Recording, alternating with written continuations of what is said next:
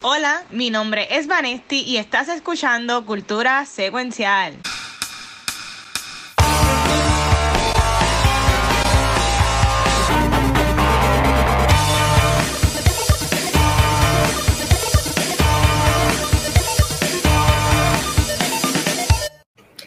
Saludos Corillo y bienvenidos a otro episodio de Cultura Secuencial. Mi nombre es Vanesti y venimos con un episodio largo y divertido.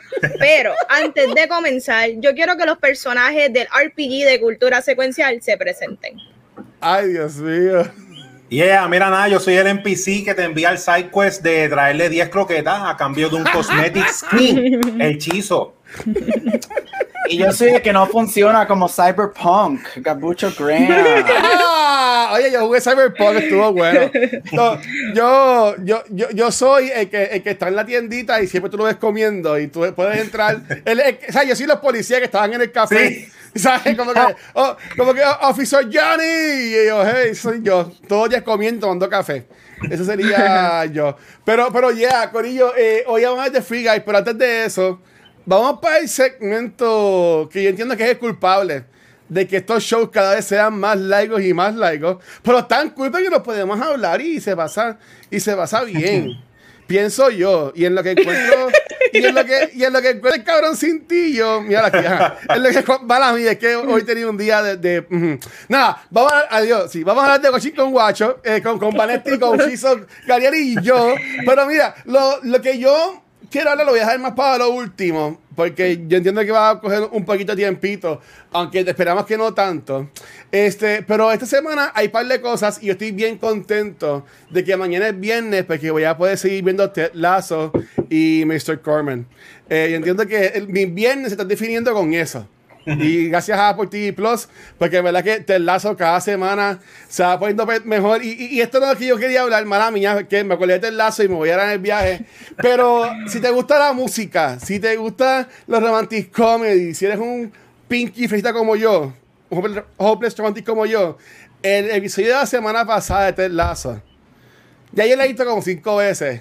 Y está tan cabrón. O sea, yo, yo, yo amo a Roy Kent y Corillo tienen que ver Ted Lasso. Ya yo lo dije, que cuando sacar temporada, aunque sea un episodio yo solo, hablando una hora, voy a hacer todos los segmentos. Voy a hacer, voy a hacer Blue Cheese, voy a hacer uh, Spotlight. Y después, sí, ok, ya no voy a Ted Lasso. Y voy a estar hablando de Ted Lasso. Como quiera, voy a, yo voy a mí, a que lo voy a hacer. Pero. En lo que llegamos a eso, este, Vane, ¿qué tú has estado viendo en esta última semana, corazón? Eh, mira, yo estaba viendo la segunda temporada de Modern Love, que esta es una serie de Amazon Prime. Y yo expliqué la otra vez, pero obviamente no la gente no se acuerda, obvio. Este es una serie basada en un artículo, creo que era del New York Times, y Ya, pues ahí narran las historias, ta, ta, ta. El punto es que no he terminado esta temporada, creo que casi la estoy terminando, y está súper hallmarky. eh, me sorprendió lo, lo muy, no sé, yo siento que la magia que tenía la primera temporada quizás es magia porque era la primera vez que lo veía y lo estaba experimentando. Oh. Pero esta vez fue un poquito de letdown porque me pareció muy campy, eh, muy color de rosa. Yo sé que son historias de amor y casi todas tienen un final feliz dentro de todo, hay un final bonito. Pero me pareció como Hallmark, que es el canal Hallmark, y eso no es el brand que a mí me gusta. Sí, hay uno que otro episodio destacados que son muy buenos, pero son más, son muy pocos los buenos que los que realmente sirven como de relleno. So, Mm. nada. Oh, wow. Yo esta temporada, si te gustó la primera, véala, si no, pues está bien, no, no me atrevo a decirte entrar a la segunda de cantazo. Esta es la que está en Amazon Prime. Sí. Yo la vi. Que te has ¿Qué hablado de, de un episodio de, de Anne Hathaway que está bien chulito la primera El temporada. Anjatoy de la primera temporada y me gustó. Ese es el mejor episodio de la primera temporada de Anne Hathaway. Y yo no soy fan de ella, pero ella se votó en ese Sí. episodio. No, este season, es- Van, estoy contigo. Este season se siente bien Lifetime Me, bien Hallmarky. Es como que bien Lifetime Movie. Me gustó el episodio número 8 o 9, no me acuerdo muy bien, que es el de lo- la historia gay de los dos muchachos. Ese es uno de los mejores, pero es más, el más realista. Sí, es el más realista y me encantó mucho lo técnico de la manera que ese episodio, la historia es dicha wow, es como que wow, me encantó. Lo sigo diciendo. Hay gente que nace para hacer un papel. Y ese es Kit Harrington. Él nació para ser Jon Snow. Pero puñeta, qué mal actor es ese hombre. Bendito, no diga. Ese para mí es que- el peor episodio. El peor episodio de ¿Verdad que todo. sí? Él será bello, él estará bueno y él por siempre será Jon Snow y él y killed it con Jon Snow, pero él es un ejemplo de la gente que nace para hacer solamente un rol. Porque Bendito. qué mal actor. Y ahora de- después, después de verla, Dios mío, yo espero que en Eternals él salga como en dos escenas más nada. Porque de Ajá. verdad que el tipo es yo lo amo y, lo, y yo pido 10 minutos con él, pero él- nadie le quita que él es malísimo actor, de verdad. Sí, el episodio está malito, malito. Ya. Y yo dije, diablo, porque es un homage a Before Sunrise. Pero mal, pero malo. Pero mal hecho. mal hecho todo. Y él no ¿sabes? tiene química, él no tiene química con la No, muchacha para, para nada. nada. Bueno, yo vi, el, yo, vi el, yo vi el trailer que le hablan a él de Game of Thrones en el episodio. Sí, Yeah. eso es lo mejor Sí, del episodio. Sí. Oh, oh, oh, bueno, ok. Nada, hablando de lo, de lo mejor, Shizo, ¿tú ¿qué te has visto en, estos en estos días, mano? Pues mira, este pasado weekend que nosotros siempre están- tenemos el tema recurrente de verdad, de, de apoyar el cine y todo eso, pues a mí se me dio la oportunidad de apoyar el cine con algo que me encanta y es que Caribbean Cinemas presentó el pay-per-view de SummerSlam en el cine. Esto Yeah. fue una presentación que hicieron en Estados Unidos y Caribbean Cinemas también la, la trajo aquí. Yo tengo el streaming service en casa, pero me tiré para verlo porque pues, me interesó. Y nada, pues fue una buena experiencia. Em, yo lo vi en Montelledra, lo pusieron en la pantalla CXC, se veía, se veía bien nítido. Oh, wow. Al ser una pantalla así bien grande, pues los tiros de cámara y todo daba como que más la ilusión de que tú estabas ahí en el estadio, se veía como que la escala de todo. Así que nada, el evento así en, en- en- pantalla así se, se disfruta también. Y lo que, lo que me gustó que no estaba muy seguro fue bastante lleno, todavía tenemos no sé en cuán- qué por ciento está el cine dejando entrar a la gente. Ellos Eh, están pero- viendo algo mixto. No Como algo- 50 o 30 era, algo todavía están así. Sí. Pues estaba bastante lleno con todo y con esa restricción. Ok. Eh, adentro, no sé si fue una promoción local, pero dentro de la sala había un carrito con cerveza, que yo me di la cervecita también, que eso Ah. también, eso fue ahí en Montevideo, fue un bono. Fue mucha familia con nenes, con bastantes nenes, que fue un buen jangueo. Y, y, y al otro día, que yo sigo a Caribbean Cinemas en, en Instagram, ellos Ah. Estuvieron todo el día poniendo reshare de story de la gente que fue a ese evento. Así que, y todo el mundo estaba gritando, gritando en la pantalla. Era más o menos la misma experiencia de un sport bar cuando tú vas a ver una final de deporte, Ah. pero más familiar, porque como es en un cine, pues estaban los nenes y estaba todo el mundo y fue un ambiente bien chévere. Que aunque tenga el streaming service, si ellos hacen eso otra vez, yo creo que yo me tiro para el cine y es una buena alternativa de la temática de, de apoyar el cine, que si hubieran puesto un ejemplo, la final del NBA, yo la hubiese visto ahí, o cosas Sí. así, que, o sea, que ese experimento a mí me gustó, yo lo voy a, a seguir apoyando, y en estos tiempos que estamos, ¿verdad? Que siguen atrasando películas, todas esas cosas, Ajá. pues yo cuento como que es una buena alternativa, lucha libre en el Sí. cine, ¿quién diría? Qué cool. Yo, yo sí me acuerdo que antes ponían par de peleas y siempre decía, ¿cómo será eso? ¿Sabes? O sea, ponen trailers o algo así o simplemente ponen el pay-per-view y, y ya. No, porque como es en vivo, ellos tiran desde el pre-show a las 7, tú, tú, tú vas y, y lo tiraron completo ahí live por ahí para abajo. No, no ponen trailer ni nada. Qué, qué brutal. A, a mí me gustaría, en verdad. Yo, si- yo siempre me acuerdo cuando pasó lo de Doctor Who, el 50 aniversario, que sacaron como una película especial. Este, una episodio especial que era como una película. En muchos cines de allá afuera la dieron. Pero acá, como que, no, que yo entiendo que sí, Caribbean Cinemas se, se, se pone ahí este, y, y estos special events, como lo han hecho, como lo de Blackpink, yo sé que tú también fuiste, que, Eh, y- las redes. y bien entiendo que nítido. Llama la atención y también trae algo distinto, porque ya el cine también es más un jangueo, ¿sabes? Ah, eh, tú, Sí. ah, como dice Vanetti y tú mencionaste ahora, tú puedes comer comida full, beber en el cine, Sí. este, ¿sabes? Y entiendo que está chévere eso. Las alitas coreanas, muchacho. Buenas. Ok, pues ah, este, para España, espero que estés bien. Pues, ¿y tú, señor Gabucho? ¿Qué has estado viendo en, esto, en estos días, doctor? Mira, aparte de Candyman la original, que está fantástica. Vayan, vean, si no han visto la primera, véanla. Este, me vi, I binge, y I binge por error, porque yo no sabía cuántos episodios tenía, el nuevo show de Netflix llamado The Chair. The Chair es una serie que acaba de estrenar la semana pasada, este, como dije, de Netflix, el guapa, el guapa de los streaming, como dice aquí nuestro Master Chizo. Este, es un comedy drama este, de starring Sandra Oh si conoces Grey's Anatomy, los primeros nueve seasons, que es que ella sale cuando, los primeros, cuando el show era bueno, este, y oh, Killing, y Killing Eve, si no ¿Cuántas temporadas tiene Grey's Anatomy? Tiene como 20 ya. van como por 44, por ahí más o menos. Y nada más los eh, primeros nueve fueron buenos, eh, a diablo. Para mí los primeros siete, que fue cuando yo me quité. Pero, esa no es la conversación. este, y Killing Eve, si no han visto Killing Eve, que de hecho Sandra Oh y Jodie Comer, que hablaremos de ella mismo. Este, ella es la estrella de esta serie. Esta serie cuenta la historia de este, la, la chair, la, ay Dios mío, la directora del departamento de inglés de una universidad, la primera en el, en el show, ella es la primera mujer este, y obviamente mujer of color, porque ella es asiática, este, en dirigir el departamento de inglés y todo lo que pasa y ella dirigiendo todo lo que sucede desde sexual assault cases con un profesor hasta las acusaciones de un profesor a ser nazi. El departamento la está empujando a, votar profesores viejos que no se tienen que tirar. Oh, este, Y lo hace de una manera bien real. Para mí, en lo personal, la razón por la que yo estaba loco por este show es porque yo soy profesor de acá en un departamento de inglés y yo quería ver cómo el show coge la, la eh, o nos, nos da la vida universitaria de profesores y los behind the scenes y yo nunca me había sentido tan atacado en mi vida como viendo este show. Oh, este es grandioso, súper cómico y súper heartbreaking. También hacen un muy buen balance. Sandra Oh, ella me fascina. Yo encuentro que ella es una, una actriz que maneja muy bien la comedia y el drama. Este, y Holland Taylor, este, que, que una de los supporting actresses, ella es una de las profesoras viejitas del, del departamento que quieren votar, lo que quieren empujar a retirarse. Ella es grandiosa.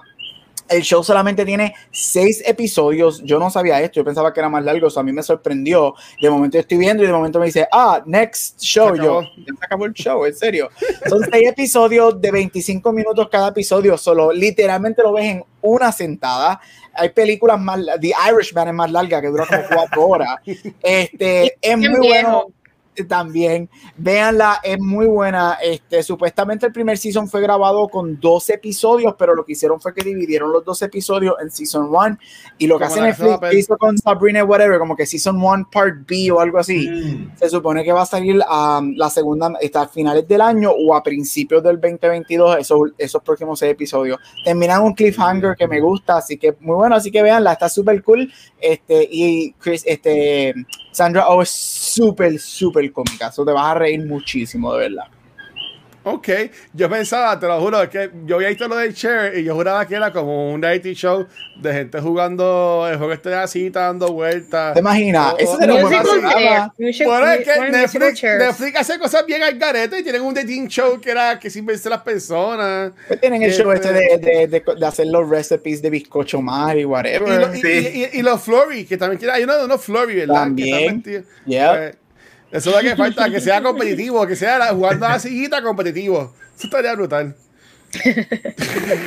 Nada, mira, voy yo entonces, mira, en el caso mío, yo quiero hablar, obviamente, voy a hablar de What If, eh, un segundito, pero antes de eso, yo entiendo que si no lo hacemos, estamos haciendo un disservice y nos estamos, nos estamos llevando nuestro nombre como show de pop culture. Y es que esta semana... El mejor el mejor show de pop culture. De Puerto Rico. Exacto, como dice siempre nuestra show de, de, Puerto Rico. De Puerto Rico. Este, surgió algo que rompió, rompió récords y la gente trajo de sorpresa. Y, surgió de dos formas. Así que quiero hablar con ustedes de eso bien, pero yo obviamente estoy hablando de un trailer de una película media indie que va, que va a tirar este eh, en Marvel Studios, no sé si conocen a esta gente. Eh, hacen unas películas de cómics y van a tirar esta película que se llama uh, Spider-Man No Way Home. Y en verdad, a mí me voló la cabeza esta película, esta, este trailer, a mí me encantó. Yo le he visto como miles de veces. Yo estoy aquí, aunque se rían de mí, yo digo que Far From Home es la mejor película del MCU y todavía me quedo ahí. Este, Quizás esta le gane. Yo, yo estoy bien pompeado para esta película. Pero entonces, este, Vanesti, Chizo y Gabriel. Dos preguntas. La primera, ¿ustedes vieron el trailer, la versión grabada, pregrabada de un celular, de un TikTok, de Instagram Story, de Facebook? Y el segundo, ¿qué pensaron del trailer real que fue que soltaron entonces el lunes por la, el lunes por la noche? Mira, admito haber visto la versión aquella que era como que un copy de otro copy de una grabación de otro iPhone, una loquera. Sí lo vi ah. porque todo el mundo estamos locos por ver lo que sea de Spider-Man. Yo siempre le he dicho, y yo he hecho hasta experimentos con esto. Les explico. Yo utilizo mucho los hashtags en la foto y yo pongo hashtag de Marvel, yo pongo hashtag de Batman y DC y los únicos personajes que a mí me traen tracción cuando yo subo algo referente a ellos es Batman y es Spider-Man. Ningún otro personaje de, de Marvel ni Marvel en general, a mí me trae tráfico a mi página y eso yo lo he experimentado. Adicional, yo soy DC Girl, pero Spider-Man es mi personaje favorito de Marvel forever, ¿me entiendes? Desde, desde siempre, soy yo amo Spidey.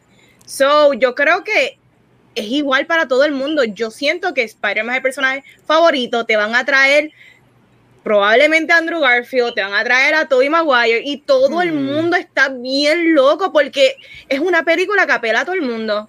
Es a todo el mundo porque tú no te puedes quejar. Si te gusta Miles Morales, puede ser que salga. Si te gusta Andrew Garfield, puede ser que salga. Toby, hay de todo. Y, esta película para mí, yo no sé cuándo finalmente va a salir. Para mí es un error. Si la, ¿Ustedes creen que debería de salir en diciembre? Si la cosa sigue como va, yo no pienso que debería salir en diciembre. Para mí un disservice para la movie. Este, pues tipo era esta película estoy loca por ver, Doctor Strange. ¿Cuántas personas a mí no me criticaron cuando salió Doctor Strange? Que esa es mi película favorita. Yo llevo defendiendo a Doctor Strange. Gracias, desde que empezó Cultura Secuencial, que para esos tiempos los integrantes eran Gabriel y no este Gabriel, y era Papo Pistola, y de mí se reían. Doctor Strange está bien cabrón, yo lo amo, estéticamente él tiene un appeal cabrón. Para mí, él tiene un sex appeal brutal. sus poderes son los más cinemáticos que hay. Y el tipo, olvídate, el tipo o va a joder el multiverso o lo va a reconstruir. Él tiene la posibilidad de hacer las dos cosas. Eso hace. ¿Qué pasa? Mm, ok. Eh, yo, yo voy a esperar mi turno. Chizo y Gabriel, ¿qué del trailer? ¿qué, ¿Qué, pensaron? ¿Les gustó? No. Si lo vieron, pueden que no lo hayan visto. ¿sabes? ¿Les gustó el trailer? Mira, yo vi la versión pirata, yo hace tiempo, desde la última de las Jedi, yo estoy hasta leyendo los libretos en Reddit, yo sabía que Gamora, yo sabía que Gamora se fue por el barranco tres semanas antes de la película. Tres de los míos, tres de los míos, Si el trailer nuevo ya aparece por ahí en Reddit, el trailer no, el libreto, pues lo quiero, lo quiero leer. Pues mira, el trailer me gustó un montón. Después de ver el trailer, yo definitivamente llegué a la conclusión de que hasta que Disney no, no, no recupera Spider-Man, ellos no se van a estar quietos. Si, y si tienen que comprar Sony completo, lo van a hacer. Porque, como dice Vanetti, Spider-Man es el personaje más famoso que Marvel, de Marvel, y Disney no lo tiene. Y yo también amo a Batman, y Batman es mi personaje favorito, pero ¿quién es el que lleva desde los 70 paseando en la parada de Macy? Es el globo de Spider-Man. Spider-Man es pop culture.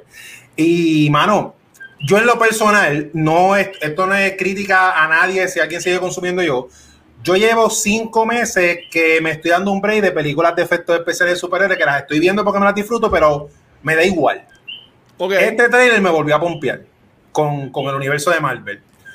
Y es Spider-Man, por eso que digo, si, o sea, Sí, Sony anunció un montón de cosas que están chéveres, las voy a ver. El trailer lo que aparenta es que este ese Spider-Man está en el universo de Sony, porque todos los villanos son los de los de Sony. Pero eh, Marvel tiene todo el Cinematic Universe, ellos necesitan ese personaje. Este, así que el trailer me encantó. Y lo de Doctor Strange, Doctor Strange es un rockstar. Él es un mago, pero él no es, o sea, el tipo es, olvídate. Lo, esa, en ese trailer definieron perfectamente lo que es Doctor Strange, que uno le dice no lo haga y le tira la guiñadita y lo hace. Sí, y eso, es, mm, eso es él en Spider-Man, que sí, descansa en paz Tony Stark, Pero ya tenemos aquí a alguien más cool, que es Doctor Strange. eh, diablo. Eh, ¿y, ¿y, tú, Gabriel? Bueno, voy a seguir por eso rapidito. Para mí, Ajá. todo el mundo siempre ha sido más cool que Tony Stark. Pero es yeah. otra conversación. Oh, este, oh. Sorry, Tony Stark es uno de los peores para mí héroes que hay en MCU. Odio a Tony Stark. Se murió el Watcher. Ay, sí, gracias. Yo estaba tan feliz que todo el mundo llorando en el cine cuando él murió. Yo por dentro. Yes, yes. ya no lo tenemos más nada. Mira, este. Yo creo que el, a mí, yo sigo diciendo que a mí me hubiese encantado que si hubiese tenido los cojones de no tirar ningún teaser ni ningún trailer y que llegara el día de la película para que todo. Yo te aseguro a ti que la película hubiese vendido hasta más sin ningún trailer, porque la gente entonces iba a ir para saber qué es lo que estaba pasando. El trailer yo creo que este, ya yo lo he visto creo que como 34 veces, porque yo he examinado frame by frame by frame. Este, yo también, Spider-Man es uno de mis superhéroes favoritos, lo que es Wonder Woman, Batman, Harley Quinn y Spider-Man son mis superhéroes favoritos. Este, el trailer hace un muy buen trabajo en pompear, especialmente a los fans de la era de Toby Maguire. Y este, este trailer para mí estaba diseñado para eso, para pompear a la gente old school que, se, que vieron a Toby por primera vez. Este, y obviamente tendrán los elementos de Sandman, de Electro y whatever. Veremos, obviamente va a ser, yo creo que va a ser una versión diferente de Electro porque el Thunder es amarillo, pero eso es otra conversación para eso. Yo, Ay. yo quiero ver qué ellos van a hacer, si van a salir los Sinister Six, si van a traer yo no sé qué caramba, si van a traer a otra persona. Algo que este trailer a mí sí me comprobó fue, yo leí el famoso leak que pasó hace dos o tres meses del plot Ah. de la película. Estoy diciendo que por lo que he leído y por lo que este trailer me presentó, este es trailer, todo lo que está en este trailer estaba en ese leak todo, escena por escena. Lo que a mí me deja entender Tranquila. por el momento es que si todo el trailer estaba en ese leak, ese leak hasta el momento, hasta este minuto 5 y 31 pm para mí, el leak es real. Eso significa que ya si es real, ya yo sé todo lo que va a pasar en la película y este trailer solamente tiene la primera hora y media de la película. Significa que esta película va a durar como cuatro horas Ay, Dios mío. Y si es el, y again, ese leak, todo lo que está en el trailer está en el leak, así que el leak, la película va a estar interesante y va a ser un wild ride. Y yo no veo cómo esta película no es más larga que Endgame. Esta película, basado en el trailer y basado en lo que yo leí en el leak, este, y again, todo lo que estaba en el trailer estaba en el leak, esta película tiene que ser por lo menos tres horas de larga. Porque si, si Yo- a mí todo el mundo va a regresar. De las, de las series adicionales, a mí nadie me quita de la mente, basado en lo que está en este trailer, que todo el mundo, así sea, que abran una puerta, ellos están detrás de un closet haciendo así, todo el mundo de todas las películas la de. Ajá.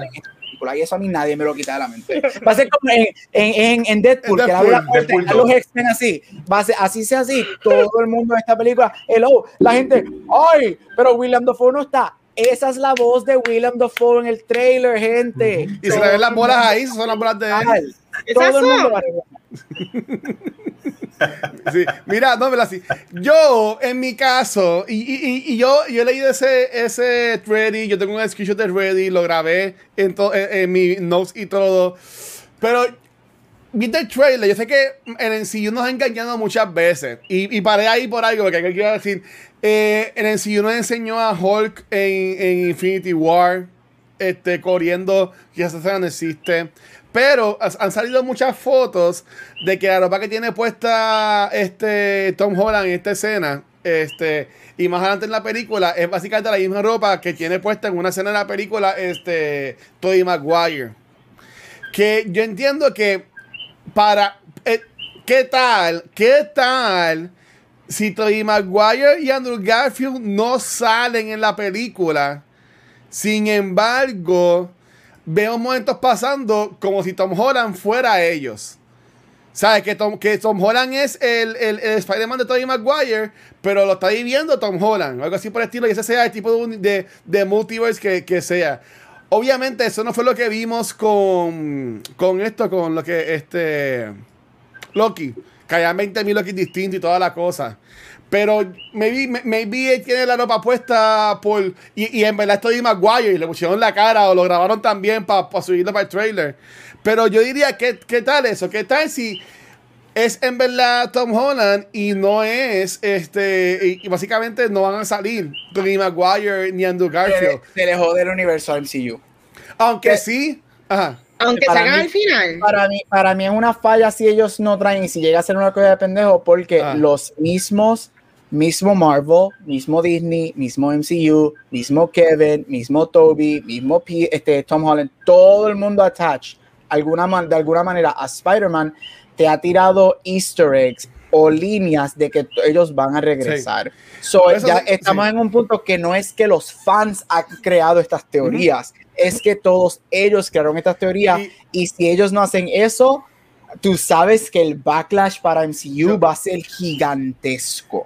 Sí, dale. Una pregunta. Ah. Ok y si ellos sí salen, pero hay que estar preparados que probablemente lo que van a salir, para mí, siendo realista, va a ser bien pequeño o quizás, estamos hablando, vamos a hablar claro, esto es Final Battle. Minutos. Este, Tom Holland tiene que pelear con Sinister Six entero, o yo no sé cuántos van a salir, si son cinco nada más. Mm. Son demasiado villanos para él. Estos dos van a venir a ayudarlo. Para ustedes sería un disservice y sería una porquería si solamente ellos salen al final porque yo me voy por la teoría del Watcher. Para mí, que toda la película, mayormente, por lo menos el segundo acto, que de seguro hacer dos horas, porque como Gabriel dice, esta película tiene un montón que hacer. Que para mí, el segundo acto va a ser viendo a Tom Holland recreando escenas de las otras películas, en el sentido de que él está por alguna razón en esos otros multiversos. Y quizás tercer acto es hay que ayudar al nene para restablecer eso. A mí me gustaría, a mí me gustaría, yo no, no, los necesito todas las tres horas que va a durar esta película. Y adicional, gente, no se, no se sorprendan. Para que Toby regresara a esta película fue un bollete cabrón. Porque el tipo, todo el mundo sabe que el tipo es bien problemático para, o sea, tras bastidores y aparentemente tuvieron que ofrecerle un montón de chavos y después el tipo lo que quería salir era una miscelánea y si él salía más había que darle más chavo y aparentemente como que pusieron their foot y como que de seguro lo utilizaron para las escenas que eran porque el tipo supuestamente se puso bien diva para esta movie. Yo, yo, yo diría, porque eh, sí, yo entiendo que lo más cross que hemos tenido de confirmación es que un Stone Double de Andrew Garfield subió una foto con el, con el scrap, con el wrapping party, un gift que le dan, algo así, un story, y rápido lo, lo, mandaron a que lo tumbara. Así que yo, yo puedo, yo te puedo decir que ellos salgan. Pero para mí, yo entiendo que si ella sale mucho en la película, si ella sale más de media hora en la película, si ellos son parte esencial de la trama de esta película, yo entiendo que eh, eso no es bueno para, para no, para nada. ni para Tom Holland. Y porque obviamente Tom Holland, al, al MCU tener a Tom Holland estar básicamente con los dos papás divorciados, pues el MCU tiene que siempre ponerte o a Iron Man o tiene que ponerte a Iron Man muerto y John Favreau en toda la película, Nick Fury, y ahora la tercera tienen que ponerte por ojo nariz a, a Doctor Strange para que la gente se vea que esto es del MCU, porque después se les olvida. ¿Me, ¿Me entiendes? ¿Sabes? Este, yo lo que veo es que Disney va a terminar comprando los personajes, aunque Sony no quiere. Sony no lo va a eh, soltar. Este, pero bueno, dígale a Disney le va a decir, mira papi, coge, coge estos trillones, cuatro millones o cinco millones, como sea que se llame, y no jodan más, y dame los personajes, y deja de hacer películas porquerías como Morpheus, que esa película va a salir en el 2025, la de Black Cat, que está atrasada como 50 años también, ¿sabes? Como que la de Venom, que el trailer se ve eh, también, pero nada. Mira, a mí a, a, mí, este episodio dura como tres horas porque viste la caja Pandora. Este, yo, una hora yo- de Spider-Man, yo no tengo problema. Yo, obviamente, obviamente, yo quiero, como dije, yo, a mí que me traigan hasta la Aunt May original, o sea, porque llamo a esa viejita, ya me Pero si encanta. ella murió, ella Yo- murió. Back to formula. Mira, si tú puedes poner a, a Robert De Niro como un nene de 20 años, tú puedes traerme a Aunt Ya, May lo- en una un escena. crop, es un crop Este, t-shirt como, claro. como la de O sea, ahora, yo soy- por mí que me traigan a todo el mundo. El, obviamente sabemos que J.K. Simmons, eh, yo esa Ya es la voz de J.K. Simmons del video Spider-Man, whatever. sabe. obviamente esa es la voz de Willem Dafoe. Yo sí estoy de acuerdo de que yo quiero ver a todo el mundo, yo quiero ver a todo el mundo de la original. Este, de las primeras dos versiones, la de Toby y la de Andrew. Este, yo sí estoy de acuerdo que hay que recordar que es el Spider-Man de ahora sigue siendo Tom Holland. Y yo estoy bien de acuerdo que si esos dos personajes, yo, si tú me vas a traer, yo pienso que tú me vas a dar, ellos nos van a dar a muchos de los personajes durante toda la movie, pero a los dos Spider-Man, para mí lo que me gustaría es que me los guarden para, como dijo Vane, un final battle los últimos 20 minutos, que de momento Strange y te abra lo que pasó en Endgame, las bolitas esas orange que abren y los universos, y salen esos dos macharranes por ahí y, y tienen estos últimos 20 minutos, porque esa pelea tiene que ser épica, tienes una buena pelea de fácil 15, 20 minutos. Ya. Y ahí es que salen esos dos hombres por primera vez y que las primeras dos horas de la movie sea lo que ustedes están diciendo, que Tom está en este, que, que los villanos piensen que Tom es el Spider-Man del universo de ellos. That's Ajá. fine, I don't mind, pero que al final se abran esos círculos del universo y salgan esos dos Spider-Man por ahí y de ellos land y se quiten y Toby se quite la máscara que le dañó las camisas en la primera película y, y Andrew y los y tengamos uno de mis shots favoritos de Endgame llorar. Es cuando este Spider-Man regresa del- de, de la muerte, de whatever, y tienes este hero shot. Ese hero shot de los tres, uno al lado del otro. Yo me muero. Tú sabes lo que va a me pero muero. lo sigo diciendo. Yo pienso que la primera mitad de la película va a ser lo que vimos en el trailer de Tom Holland lidiando con que él es Spider-Man, este, con Daredevil, que va a ser su abogado, que eso también nadie me lo quita de la mente, que es verdad. Este, Por, lo- por el vaso peludo, ¿sabes? Porque más nadie tiene vasos peludos. Exacto. Me- Menos, menos que ese actor, pero dale. Y yo no, y yo no yo pienso que para mí, Doctor Strange y lo que vimos en el trailer de acción, eso no va a pasar como hasta una hora y media into the movie. Sí. Yo pienso que la primera mitad de la película va a ser drama full, él lidiando con el hecho de que todo el mundo sabe que él es Spider-Man, a- él lidiando con el caso de que lo están acusando de asesino y todo eso, y después viene eso para mí. Yo voy a entrar pensando que la primera mitad es un drama y no es lo que todo el mundo espera que va a ser full on action desde el principio. Y eso es lo que a mí yo quiero que pase porque va a ser algo diferente y va a volar las expectativas a las personas. Dame el drama, dame el love story de él y MJ, que todo el mundo sabe que ellos están juntos en vida real. Quiero ver la química de ellos, que eso fue uno de los saving graces de Amazing Spider-Man, la química de Andrew y Emma. So, yo estoy esperando, pero para mí los dos Spider-Man antes de Tom no van a salir hasta los últimos 20 minutos de esta película. A mí me gustaría que eso sea como, como lo de Machine Captain America. Que esté estos ojalá bien jodidos, de momento caigan unas telarañas y se queden, ¿quién carajo las tiró? Y salgan ahí los dos o tres Spider-Man y yo me voy a morir. Este, para, para pasar a What If y después pasar a los temas de los muchachos, este, yo lo que. Bueno, mira, aquí el Papo dice, pregunta, ¿creen que veremos el inicio de Sinister Six en esta película? Yo entiendo, yo entiendo que sí, porque ellos- tienen que traerlo. Ese era el plan con Andrew Garfield y pues no le salió, así que ellos quieren también traer esto. Para mí, yo, yo compro lo que Gabriel dice de lo que es más a mitad de la película, porque yo como lo veo es, yo siéndome la, yo siéndome la mente de que sé de esta mierda de escribir y cosas, a mí estaría cool de que la primera parte sea así, este, Peter todo jodido, este, con la gente encima, que algo pase, porque muchos rumores indican de que eh, Ned se va a convertir en, en, en su alter ego villano para las próximas películas. Este, que algo malo, que, que algo malo le pase a él, que tenga un accidente y Ned termine jodido o algo así. Y eso sea lo que cause que Peter como que pierda el foco y vaya donde Doctor Strange a, a pedirle el apoyo para que borre las cosas y, y que todo va a ser como antes. Como que no sé. Es un viaje, pero como que mm, yo, yo entiendo que porque si, si van a tirar a Peter para multiverso, nos tienen que enseñar a, a, a, Ned, tienen que enseñar a MJ, tienen que enseñarnos a, a, su corrido de NCU, porque si no se pierden todas estas personas. Y, y sorry por seguir añadiendo, no te sorprendas que también todo el mundo, obviamente los rumores han estado que Kirsten Dunst, Emma, que todo el mundo regresa. A mí me está que sí, que todas ellas van a regresar, pero tú sabes cómo yo veo eso como la escena del, del entierro de Tony en Endgame, que ellas salen en una escena en una escena, porque yo pienso, yo, mi teoría es que uno de los tres va a morir, esa es mi teoría, que uno de los tres Spider-Man va a morir y que va a ser ese tipo de escena en Endgame, que va a ser el entierro, y oh. ahí vamos a ver a Emma, vamos a ver a Kirsten Dunst, y a mí no me sorprendería que veamos a, como en los cómics, uno de ellos con su hija que se convierte en Spider-Woman o whatever es lo que sea, so yo pienso que va a ser eso.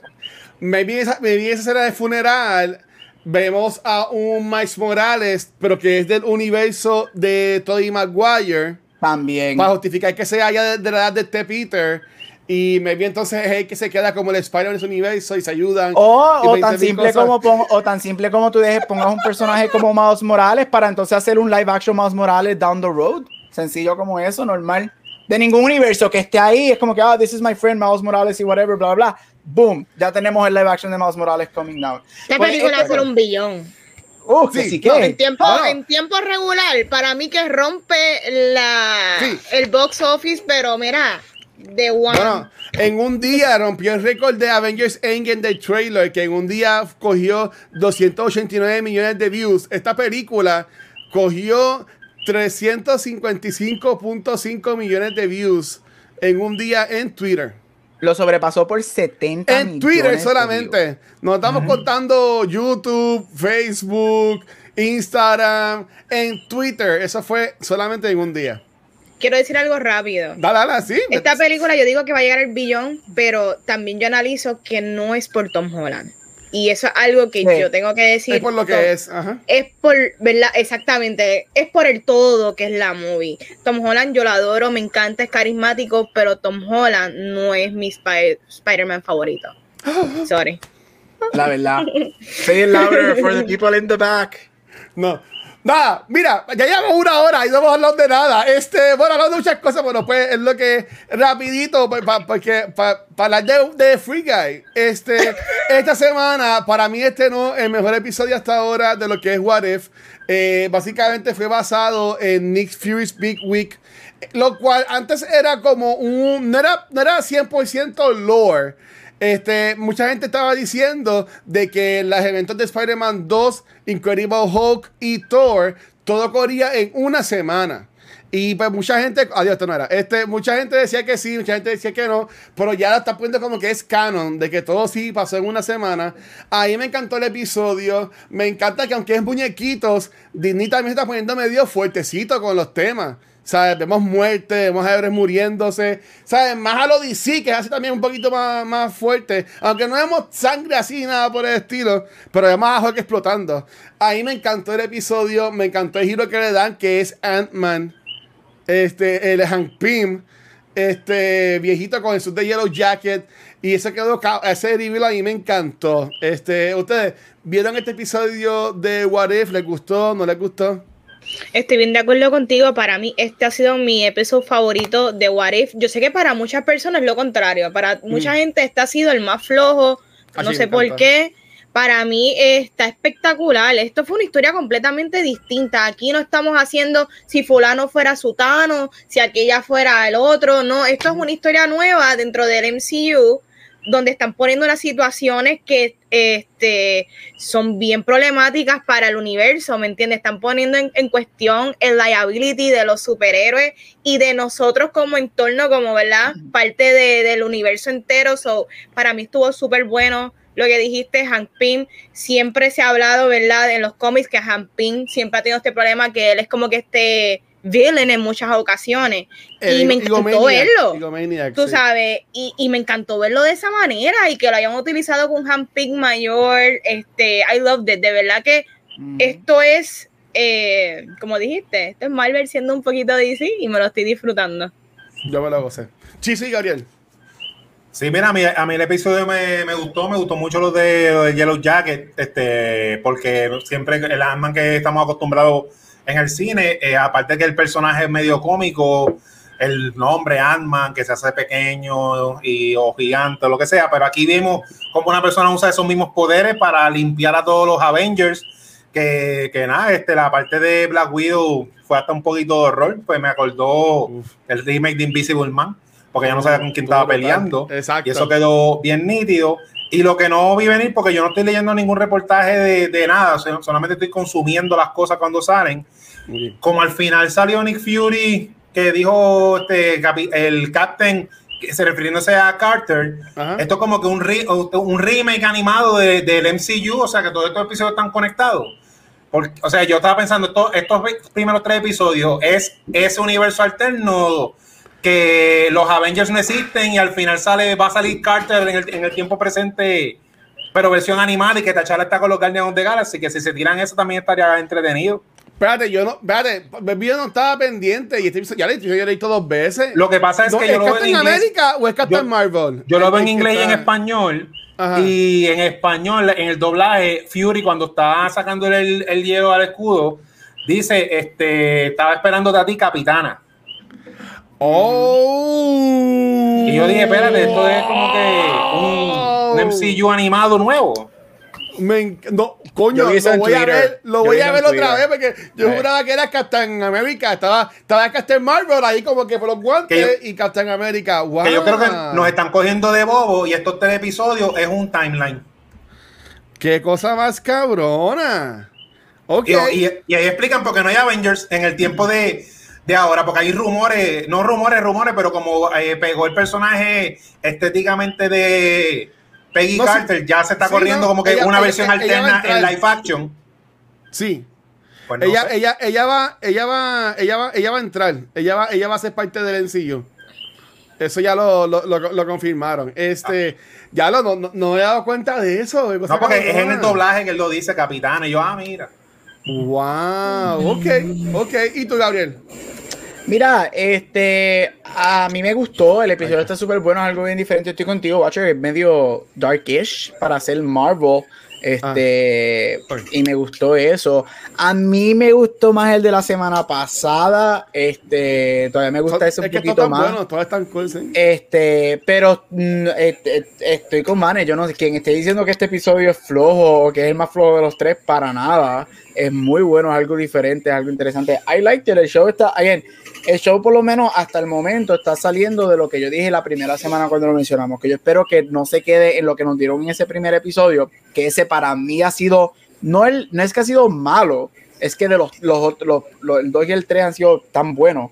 Este, Ajá. pero se está saliendo de lo convencional y me gusta. Este episodio estuvo muy bueno, me gustó, es algo diferente. Este, sí, yo sé que ellos han dicho que es canon. Me gustaría ver cuando se acabe el show si algo de lo que vemos aquí tiene algo, alguna implicación en lo live action. Este, veremos a ver.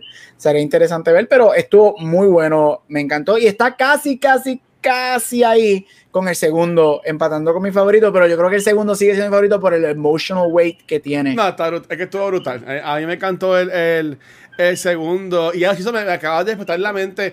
Voy a. Porque ella sí va, ella sí este, va a brincar para live action. Eso, eso ya se confirmó en, uno- en unos reportajes. No. Yo- ¿Cómo lo van a hacer? Está brutal, no sé. Pero. Pero ajá. Checate si lo hacen. Acuérdate que vamos a suponer, vamos a, vamos a suponer que esto sea un timeline unido y ella va a live action. Aquí Loki es el presidente del mundo. Eso es lo que iba a decir, que me, Ah. me gusta que estos dos finales han sido bien grim. En el final pasado era Igo, que cogió todo el mundo, y este final es básicamente Loki. Sí, tenemos a, a Captain y a, a las dos Captains, Captain Marvel y Captain Carter, entonces ahora como que van a pelear contra Loki. Pero están bien short-handed, porque los que verán contra Loki es el equipo base, porque no, no tienen, a- no tienen a más nadie. No tenga nada. ¿Sabes? Como que eh, está brutal. Y en verdad que me, me, me gusta. Me, me pompea, me pompea un montón. Y en verdad que, Corillo, vean What If, que eh, sí, ellos están diciendo que aunque sí son universos alternos, sí es canon en el MCU. So, eso siempre está cool para eso. Rompiendo récord. 50 minutos después de comenzar el show. Vanetti, te lo dejo, te lo dejo a ti. Yo no puedo creer esto. te dejo, estoy te- dejo este en tus manos. wow, sorprendida. No sé ni cómo arrancar, pero mira, vamos para el segmento de los coleccionistas y me sorprenden, no se, no se duerman porque estamos ya al lado para Holiday Season, así que vayan cogiendo ideas para los regalos, que vamos con Blue Cheese con el chizo. Yeah. yeah, nada, gracias por ese intro a la Free Girl que domina el juego de ser la host de este podcast sin tener que usar cheat codes. Vamos para allá. Uh, no.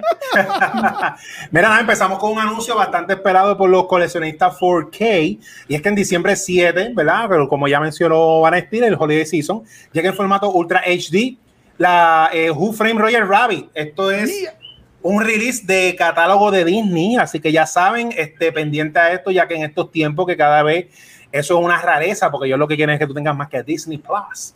Eh, aprovechen que van a tirar ese, ese título de catálogo que es bien querido dentro de la eh, cultura popular. Esto para mí es un day one purchase, ya que ya no están haciendo tantas copias como antes. Apúntalo, Who Frame Roger Rabbit, en diciembre.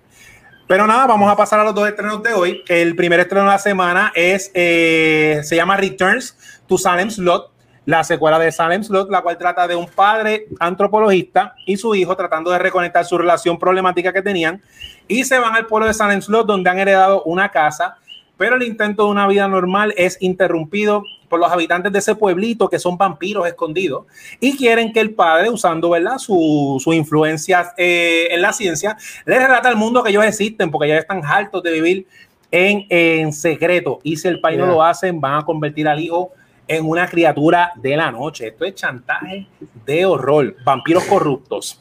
Este, los suplementos especiales que trae, literalmente, el suplemento se llama A Trailer un trailer. O sea, es una porquería. Así que esto está triste porque más se llama a trailer. Es un trailer de la película y no tenemos nada. Así que está triste eso, está triste eso.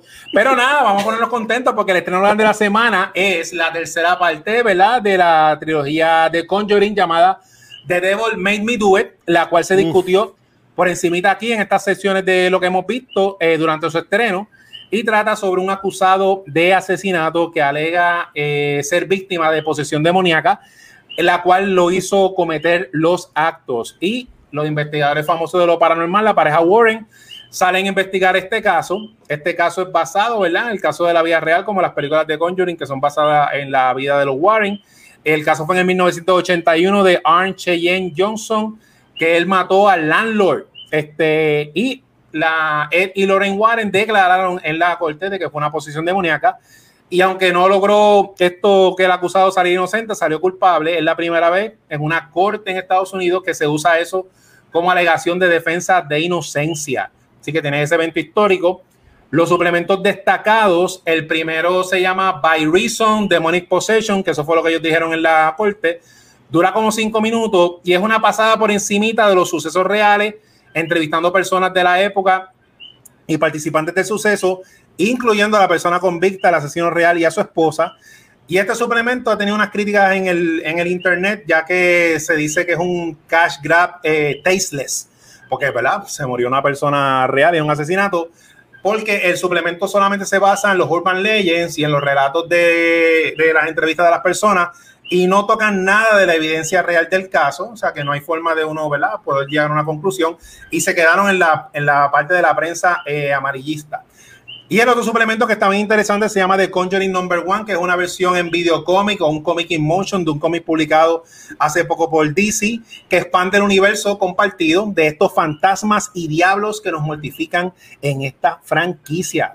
Así que nada, ya mismo eh, sale un conejo animado querido que no se va a mudar para la vida de los vampiros ni al mundo real donde las películas de horror que nos asustan son basadas en casos que dan más miedo que su fuente de inspiración. Yo después de esto necesito un mantecadito porque eso estuvo fuerte y se acabó Blue Cheese.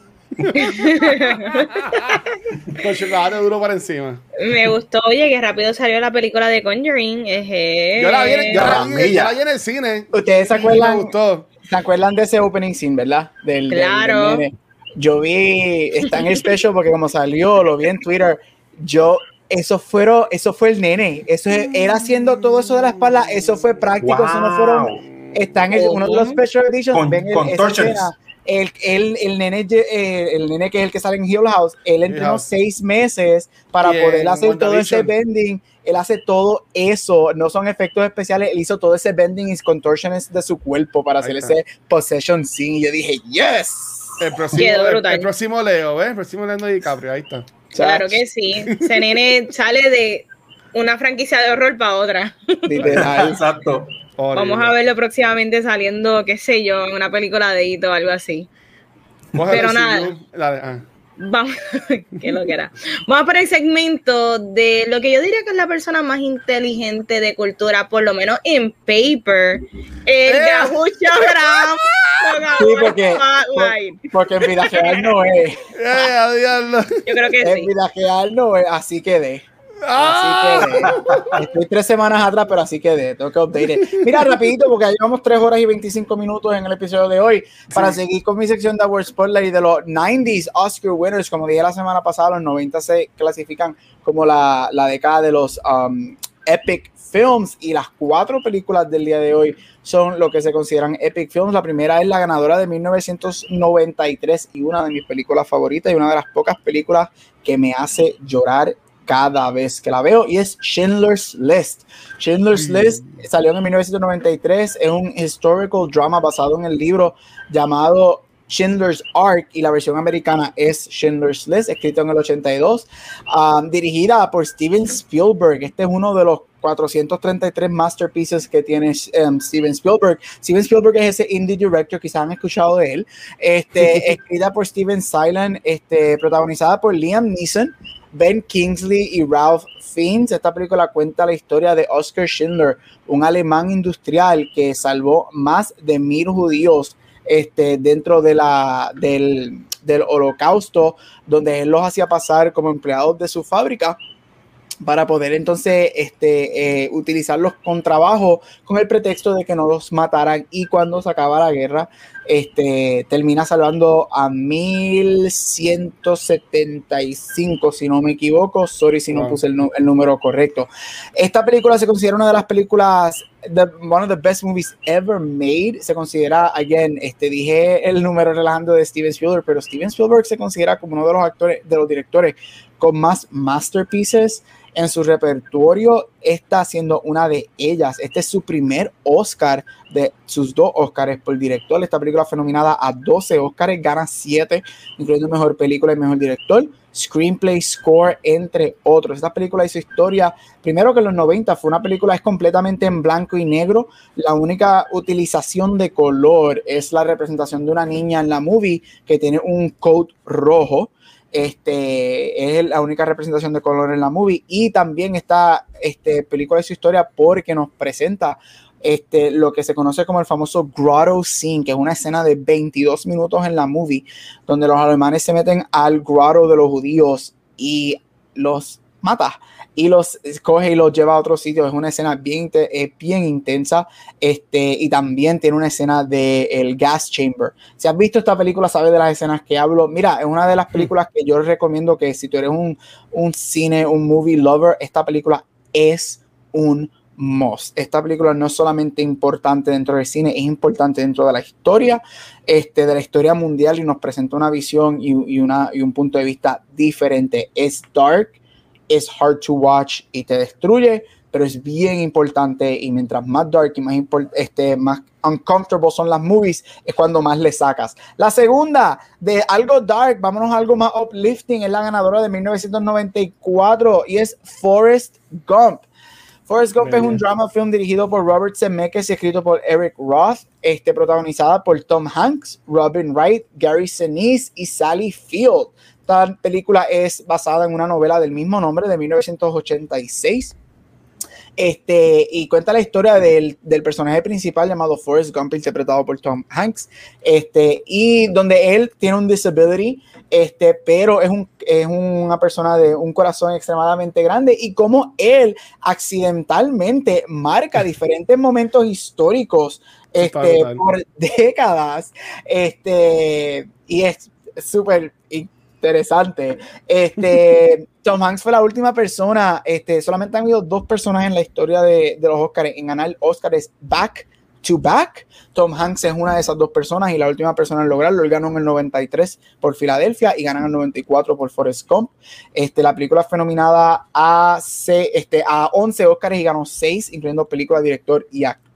Y efectos visuales. Esta película, para hacer un drama, mucha gente se le olvida que esta película tomó muchos efectos visuales, tanto prácticos como um, en ese momento computadora en los 90, para poner el personaje de Forrest Gump en eventos reales. Ellos cogieron footage original como lo que es este el I Dream um, I Have a Dream speech de Martin Luther King, este en el Oval Office con JFK y ponen al personaje de Forrest Gump en la misma. Esta película también ha sido seleccionada por el Congreso por su importancia. Es una película que mucha gente la mira ahora con retrospectiva, con los lentes del 2021, y hay ciertos aspectos de la movie que no funcionan. Yo estoy con ellos, sin embargo, a mí la película me fascina y como siempre digo, vean las películas por lo que son, un reflejo de sus tiempos, aparte de que para mí Tom Hanks, aunque el personaje de él interpretado por él, no Tom Hanks como tal, porque nadie tiene nada malo que decir de él. Se puede ver un promedio problemático, disabilities y whatever, por el lente de 2021, es uno de los best performances ever. Y este es uno de los mejores soundtracks también, estando en la posición número 9 en los best soundtracks de AFI. Este, así que Forrest Gump, ganadora del 94. 1995, otra epic film. Esto es lo que mucha gente quería que Green Knight fuera y no fue. Y es Braveheart. Braveheart es un historical war movie dirigida y protagonizada por Mel Gibson. Sí, gente, Mel Gibson tiene dos Oscars, uno por director y uno por productor de esta película. So, Mel Gibson es un Oscar winner. Esta película cuenta la historia realística de William Wallace, que es un Scottish warrior del siglo XIII, este, y este, la primera guerra entre la, para la independencia Scottish contra este, el rey este, Edward I de Inglaterra. Esta película se conoce mucho por sus épicas batallas cinematográficas. Yo sé que obviamente tenemos Lord of the Rings, que nos ha presentado una de las, algunas de las batallas más espectaculares en el cine, pero yo soy de los que creo que para tú llegar al Lord of the Rings tuviste que haber pasado por un tramo. Yo creo que Braveheart hace eso. Braveheart nos presenta algo que no nos habíamos, que no habíamos visto esa magnitud y también en uno de los de las escenas y de los speeches más famosos en la historia del cine, que es cuando él tiene ese famoso speech ante el freedom, como dice el Watcher, los ese famoso speech que él tiene antes de comenzar esa última grande batalla. Esta película fue nominada para 10 Oscars, ganó 5, incluyendo película, director, cinematografía, maquillaje y efectos. Este fue un box office hit tremenda, excelente película. Si tú te gusta este tipo de movie y era lo que tú querías ver en The Green Knight y Green Knight no te lo dio, ve Braveheart porque te va a encantar. Y para terminar, este, y poder continuar con nuestro episodio de 5 horas, la ganadora de 1996, este, English Patient. The English Patient es un war romantic drama. Esto Watcher, Watcher, tú eres hopeless romantic, esta película es para ti. Esta película, ya la amo. Esta película ya la amo. Esta película es extraordinaria. Hoy en día es un poquito larga porque se siente que dura como 7 horas. Ocho. Pero algo así, este, porque es que la película es lenta, pero a mí me fascina porque, como he dicho mil veces, a mí me encantan los character stories, a mí me encantan este, películas que nos dan esas historias de personajes y su evolución, y esto es lo que es esta película. Esta película fue nominada a 12 este, nominaciones al Oscar, ganando 9. Es la segunda y última nominación para Ralph Fiennes, que es un cruel injusticia porque él es fantástico, fue nominado por Schindler's List, fue nominado por English Patient, no ha ganado, se merecía una nominación por The Grand Budapest Hotel, pero esa es otra conversación. Esta película es, es fabulosísima, mucho de lo, de lo que se reconoce de esta película son las épicas este, el epic use del flashback con eh, flash forward este, y de la manera que la película es um, dicha y de la manera que la historia es presentada hacia el público. Uno de los mejores performances de Ralph Fiennes, conocido para los younglings hoy en día como Lord Voldemort de Harry Potter. Este, así que si no has visto The English Patient, te la recomiendo. Si te gustan, again, Character Studies, esta movie es para ti. Es larga. Esta película dura tres horas y dos minutos y yo te voy a ser bien honesto, hay este se sienten más largas todavía, pero vale la pena, especialmente si este es el tipo de película que es para ti. Hasta aquí Spotlight, nos vemos la semana que viene con las últimas tres películas de los 90, incluyendo mi película favorita de todos los tiempos, sí ya. Wow, yo estoy loca por llegar a eso para ver cuál es tu película favorita de todos los tiempos. ¿Cuál, lo que? Mira, hasta que Vane, para hablar de Free Guy fin. Por si acaso no lo hablamos, pero Ralph Fiennes hoy salió un trailer nuevo de The Kingsman. Sí. Que al fin va a estrenar. Esa película va a ser como James Bond, que lleva como 10 años para estrenarse. pero al fin estrena supuestamente en diciembre. Vamos a ver. Vamos a ver. Yo tenía una pregunta para Gabriel. Ah. Este, sacando aparte eh, Mel Gibson como persona y las mm. loqueras que ha dicho, ¿qué tú piensas de él como director, Gabriel? A mí él me encanta. Yo encuentro que él es mil, él es mejor director que actor y él es muy buen actor. Para su, para su tiempo él era muy buen actor. A mí él, él me encanta como director. De hecho, él ha sido nominado a, a, dos Oscars por actor, este, por director, perdóname. Este, Dios mío, la película de Andrew Garfield de Guerra de hace varios años. Este, fue su segunda nominación. Este, se me está escapando el nombre, sorry for that. Este. Ay, que um, le, es como. Hacksaw Esa. Que él es un reportero, algo así es, ¿verdad? Sí, que él, sí, que él está en el. A mí me fascina. No, no, que a mí me encanta. Eh, para mí, de hecho, lo que es la dirección de Braveheart, la dirección de Hacksaw Ridge, que el, mm. el, género de guerra es mi favorita. Y a mí me encanta la dirección y lo que él hizo con Passion of the Christ. Que si se acuerdan de esa película, esa película fue gigante. Para mí un masterpiece. Eh, es un tremendo masterpiece. So, sí, es de estas personas que es bien triste que él es quien es como ser humano. Este es como un Clint Eastwood, que yo no lo soporto como ser humano, pero como director es top of their game. Y Mel Gibson, como, hay que dársela como director, excelente director. Y lo que él hizo con Braveheart, con Passion of the Christ y con Hacksaw Ridge, usted tenga. Cuando Mel Gibson grita Freedom, que le van a picar la cabeza, esa escena a mí se me fueran todos los pelos. Está total todas las películas de él tienen este nivel de intensidad desde Apocalipto, que para mí Apocalipto es otra de las películas super masterpiece. Yo no he visto, Apocalipto. Debes de verla, debes de verla y, lo auténtico que él se fue en cuanto a lo que fue el dialecto de ellos, ¿verdad? Y es una película que tú tienes que ver con subtítulos, que, que me encanta, de verdad. Ah, para mí Mel Gibson es uno de mis directores favoritos porque se siente bien visceral, se siente bien violenta, se siente bien gory. Eh, él tiene bien marcado qué tipo de director es él, pero él hace bien pocas películas. Y me gustaría ver más dentro de las locuras que él dice, pero, pero nada. Bueno, vamos para el tema, por fin. Andamos con las camisas azules porque por fin vamos a hablar de Free Guy. Y mira, esta película es un action, sci-fi, video game, comedy es dirigida por Sean Levy, que también dirigió una película que mucha gente no sé si la vieron o es que no les gustó, pero para mí yo me la disfruté bien brutal y fue la de Real Steel. Para ese ah. tiempo yo trabajaba en el cine y yo siempre la recomendaba porque yo creo que la semana que estreno casi nadie la fue a ver y en verdad es un sleeper, definitivamente deberían de verla y si la consigo por ahí en Blu-ray la compraría porque me gustaría tenerla en mi colección. Mira, en esta movie vemos como Guy se percata que es parte de un open world video game y cómo él se convierte como que en este tipo de héroe. Pero qué tal me pareció esta película. Yo encuentro que esta película de las que se, se beneficia de verla en colectivo todas las semanas hablamos, ¿verdad? De lo importante que es el cine y cómo es la experiencia. Y esta película es perfecta, porque para los que no saben, esta movie yo la vi con Chizo y yo me la disfruté tanto pero fue más por ver las reacciones de las personas cada vez que había un chiste, cada vez que había un easter egg o una referencia de algún videojuego o de algún gamer youtuber que conocen, la gente se la vaciló. Y en verdad que er, era algo que, se, que te conectaba y era como que eléctrico porque todo el mundo estaba disfrutándose la película. Y yo entiendo que en las casas la experiencia hubiese sido bien distinta. Para mí la película es sumamente divertida, tiene el aspecto AI cool, es funny, es entretenida, no se toma muy en serio y ha sido de mi experiencia favorita en el cine, como les dije, de toda la pandemia. Definitivamente Free Guy es un breath of fresh air y yo se la recomiendo a cualquiera. Eh, jóvenes, familias, vayan a verla porque está súper fun y yo creo que va a estar definitivamente en mis top 10 del año, Gorillo. ¿Qué tal les pareció Free Guy?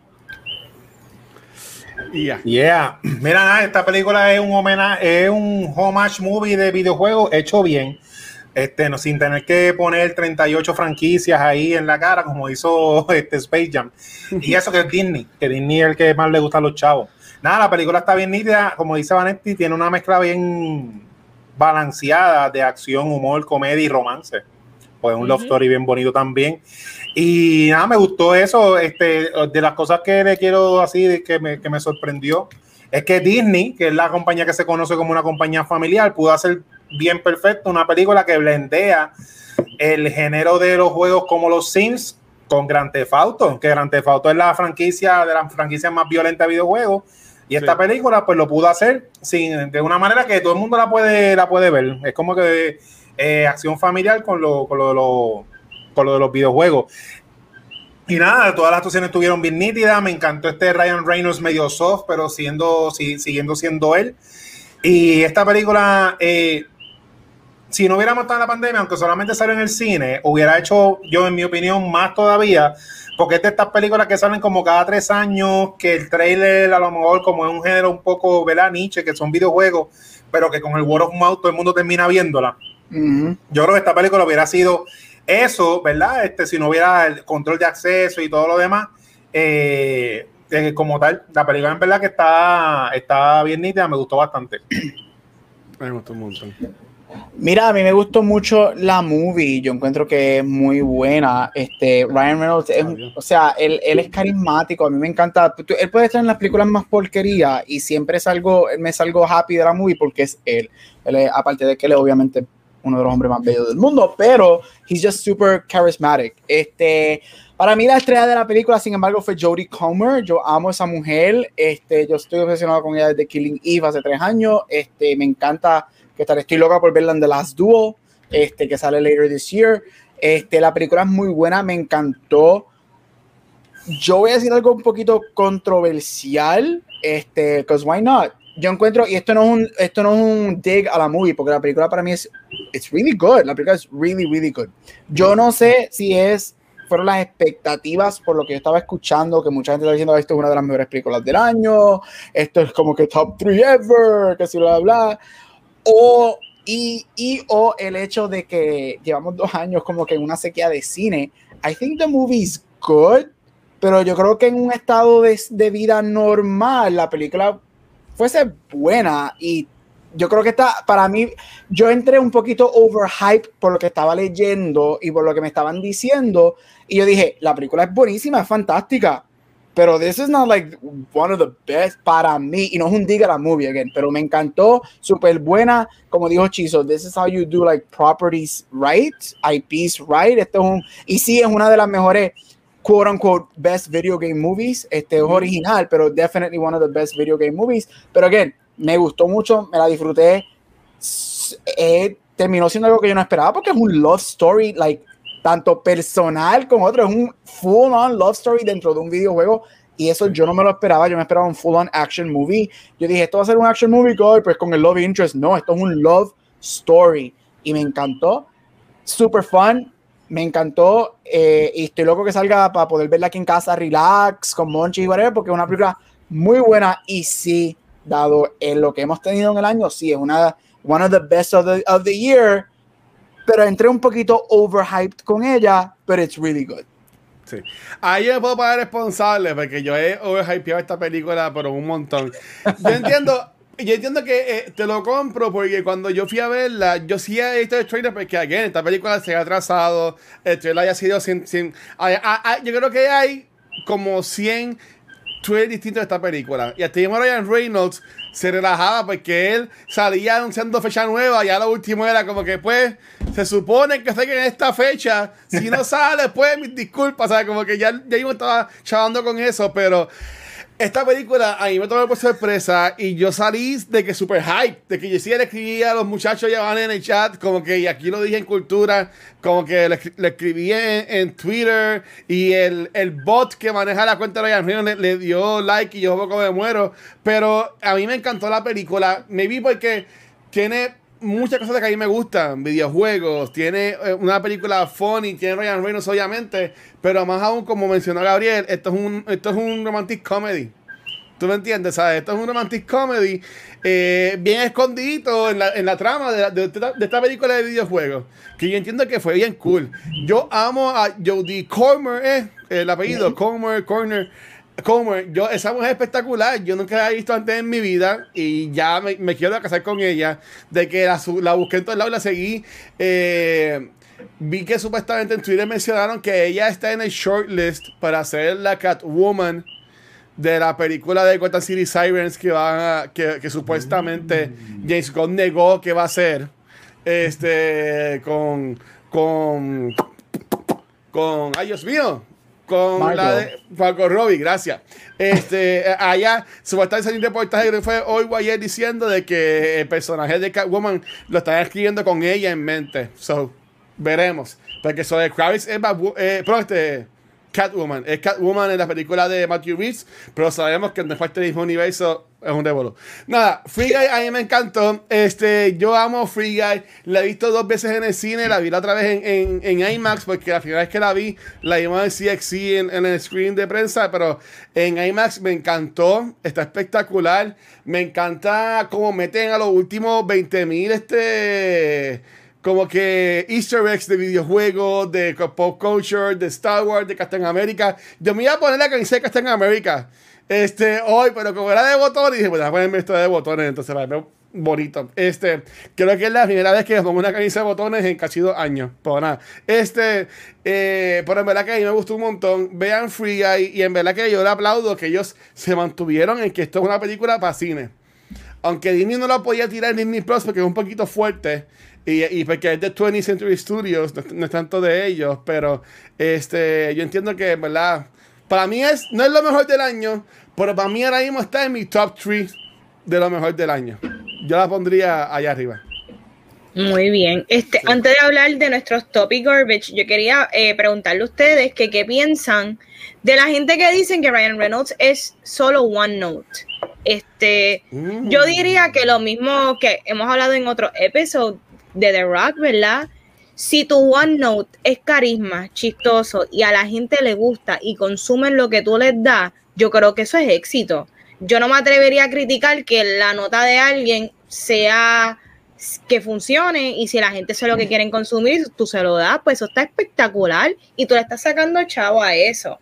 Dicho eso, um, han habido películas de Ryan Reynolds que no han sido quizás las más chavos que hacen, y él lo ha hecho efectivamente. Uh -huh. Hay una película de él que se llama Buried, que oh, la película es la carga yo completa. La, yo odié ese final, pero tú no te imaginas cuánto. Y él lo, y él lo hace efectiva, efectivamente bien, él actúa bien. So, uh -huh. yo creo que la gente tiene este problema que la diferencia entre que si tu película no vende, no necesariamente es porque tú seas un mal actor es que la gente quiere ver de Ryan Reynolds ese tipo de Ryan Reynolds, esa mm. nota funny, carismática, quizás cuando es una película muy seria, pues quizás no, le, no les interesa, pero no porque no venda significa que no, él no sea bueno y que él no pueda explorar otras cosas. ¿Qué ustedes piensan de eso?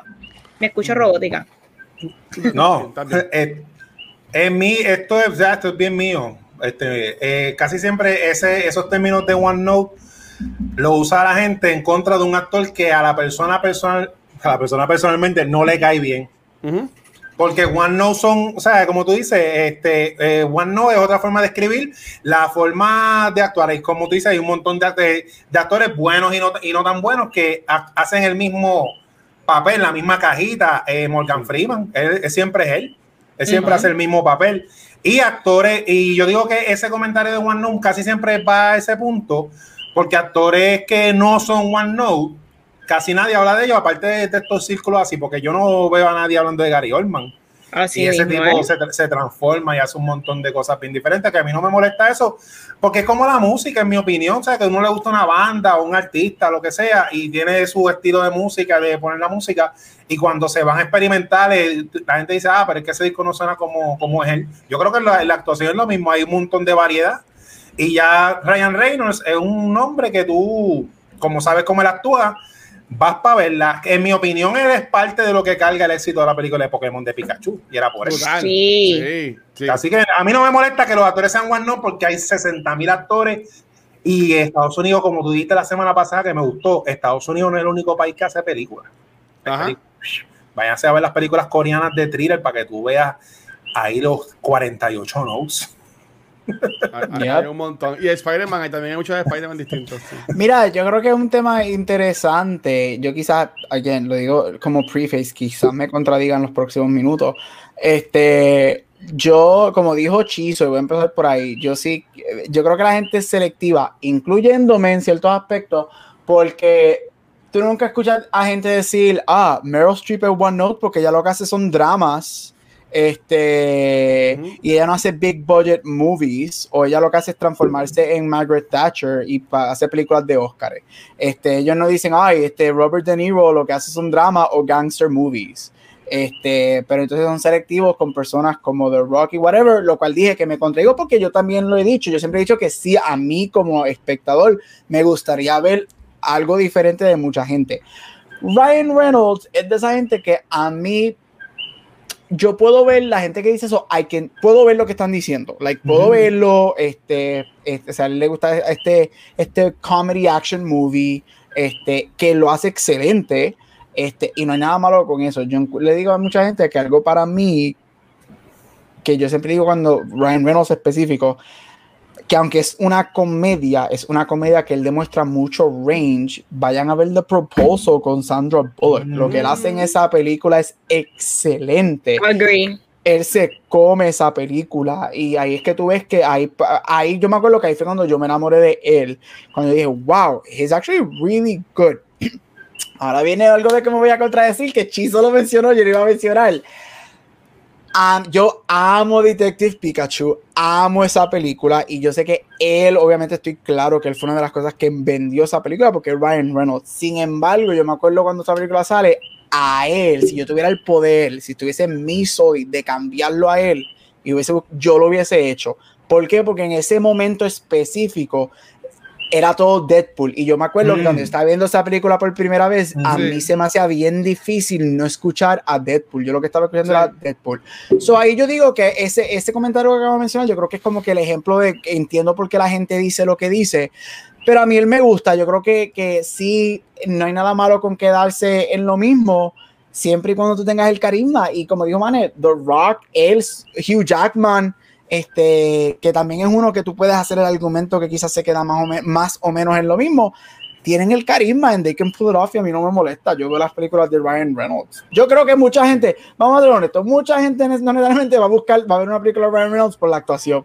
Va para reírse y para ver ese papizón en el big screen. And Los abdominales. okay. Exacto, and that's fine. Para verlo saliendo del fuego nu en Deadpool. Y ya se acabó todo. Mira, pero a mí me. Bueno, yo te diría que obviamente yo conocía al sexy Ryan Reynolds en la de Amityville Horror. Horror. Ujú. Ah, no, ahí es cuando es más cortado Ay, el ay, y en Blade. Yo me quedé como que, ¿qué carajo? El tipo ahí, clan, clan, clan, clan, sube una cosa exagerada. Pero yo, ah, para mí, tú me dices Ryan Reynolds y para mí él es Van Wilder. Para mí él es Two Guys, a Girl and a Pizza Place. ¿sabes? Yo siempre, yo siempre me hicieron esa serie dice, ¿qué carajo es eso? Y yo, Cory, eso es una serie que daban antes el cable cuando yo era chamaquito. Y yo soy un poquito más viejo que ustedes, pero esa serie está bien cool. Búsquenla en algún lado, debe estar en algún lado, no sé. Pero en verdad, este, eh, duró como dos temporadas. y él es, no- y él es- y. I'm sorry, uno de los mejores performances de él es en X-Men Origins Wolverine. Mira, cabrón. Mira, pero también Gabriel mencionó de Proposal. A mí me gustó mucho este, la, la que eh, otra romantic comedy que Just Friends. Hubo un tiempo que él era el that guy de romantic comedies. Sí. Tú sabes, y, y en verdad que a mí me gusta. A- Esa es la que él hace de gordito. Eh, Sí. Sí, que sale la muchacha bien, bien bonita y rubia, este, pero que, que, que es como que millonaria, algo así. Nada, eh, lo de en cuanto que lo pongan así en un, en un cuadrito, honestamente, eso yo digo cuando la gente le gusta criticar pero criticar. Y por llamar la atención, van a buscar algo negativo, porque eso es lo que la gente. Tú vas a ver siempre en las redes sociales, la gente que se enfoca siempre en lo negativo, es porque quieren que le deje atención. Porque es que yo los ignoro. Yo ni un like les doy. En, en- en- y lo que uso, que es Twitter o, o Instagram a veces. Este, pero en, en mi, en mi caso, yo diría que él hace más que eso. Es que simplemente, pues, lo que ha pegado ahora mismo y es lo que siguen dando es Hitman's Body, Body Wife, Bodyguard, parte 10. Pues él la va a seguir haciendo porque siguen haciendo chavos. Porque vos como yo van a seguir viéndola. Yo vi la de Hitman's Wife, Bodyguard y no es la mejor película.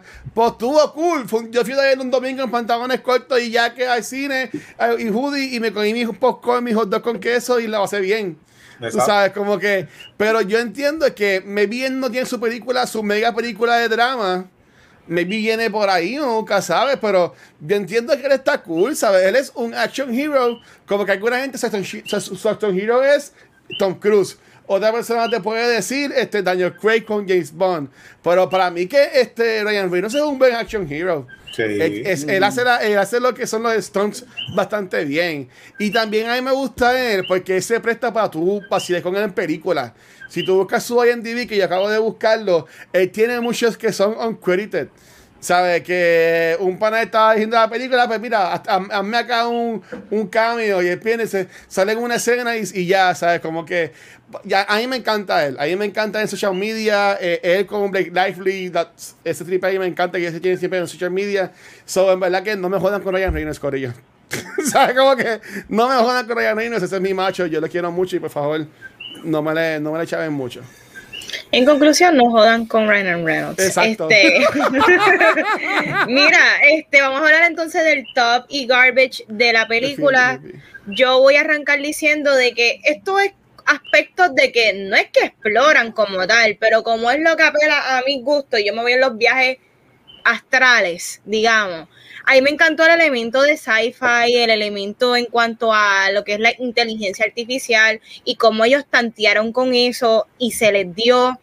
Y, yo me voy en los viajes de que, Dios mío, hoy día, ¿verdad? Tantas personas que están tratando de, o que ya existe probablemente inteligencia artificial y, ¿verdad? las ramificaciones que esto tendría cuando tú le das todas estas características a un ser que tú mismo creaste, que esté woke y aware. Esto es una persona y, y, que nosotros no lo tratemos como persona y que esta persona le afecte. Para mí una de las escenas más favoritas es cuando él se percata que él es, no, él no es real, ¿me entiendes? Él, es, él vive en este mundo, que este mundo ya mismo se le va a desmoronar.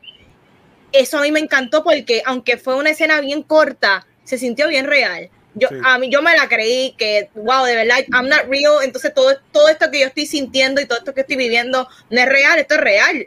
I'm living it, ¿tú me entiendes? So, yo me vi en los viajes porque yo soy de las personas que yo creo que el libre, libre albedrío probablemente es falso. El libre albedrío es una idea de que tenemos cuando realmente probablemente todos estamos programados a tomar ciertas decisiones y tenemos ciertas opciones y estamos tomando la decisión que ya está programada como quiera, Corillo. So, estas son de las cosas que a mí me gusta explorar. De que la movie explora un poquito y de ahí yo me agarré porque se joda, pero pues son de las cosas que a mí me gustan.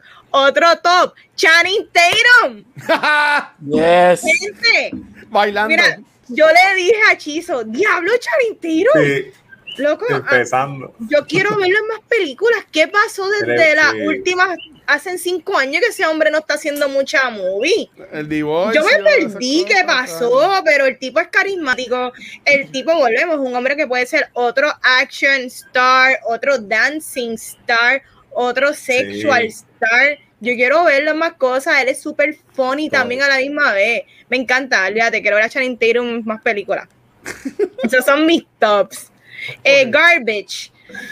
Tengo algo problemático, probablemente me van a caer los chinches. sorry.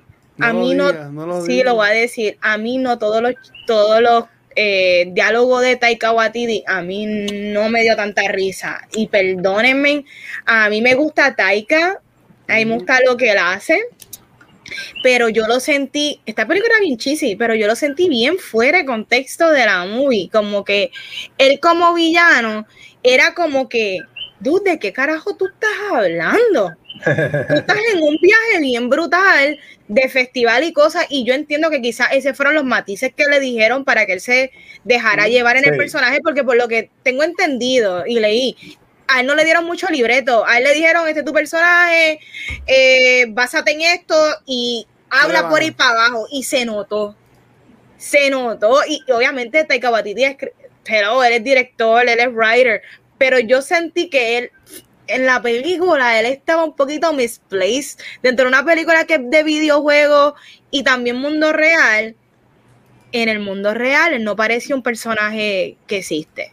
Y pues eso me Sí. afectó un poquito la experiencia, pero a la misma vez, eh, yo me reía de la loquera de él, pero a la misma vez como que no me estoy riendo de lo que dice, loco. Esos fueron mis garbage. Sorry. No, No, no. Yo, yo, ya, yo, yo te digo, ya mismo. ¿No? ¿Va a decir algo? No, no, cuando yo vaya, tranquilo. No te. Ah, no, mira, y algo que me acordé de lo de ahorita, lo de los OneNote. El actor OneNote más querido del mundo se llama Keanu Reeves y nadie tiene problema con él. Nada, voy a seguir con, Wow. con lo otro. Es verdad. Este, sí, Wow. este. Para mí, yo tengo tres tops. El primero es eh, Ryan Reynolds, que yo le preguntaba a Nettie si a él le dan un libreto o él se inventa las cosas, porque la forma en que él delivers los chistes y las líneas con todas sus películas en el mismo tema que él hace lo mismo siempre. Es él, uno no se conoce, tú sabes cómo yo hablo, mi forma de hablar, mis chistes, los, los chistes de Vanetti, de Gabriel, de Watcher. Y él dice, él, él hace esas líneas y esas cosas que dice que yo digo que si se lo ponen a otro actor, no va a quedar igual. Y, y estas películas no le escribe la misma persona. Eso es lo que yo digo, pero eso él se lo inventa. Yo le preguntaba a si él inventa eso, que, que me gustó el performance de él, eso. El segundo top me gustan los efectos especiales, como los pusieron, porque son bien over the top, son bien coloridos, pero hacen el blending bien nítido con, con la película, que no me distraen y se nota que son efectos especiales de videojuegos, que eso también lo encontré Sí. bueno. Pero lo más brutal, que un poquito el tema de Vanity, que, que, que le dio para irse en ese viaje este, de metáfora y de comparar la vida real, es el libreto.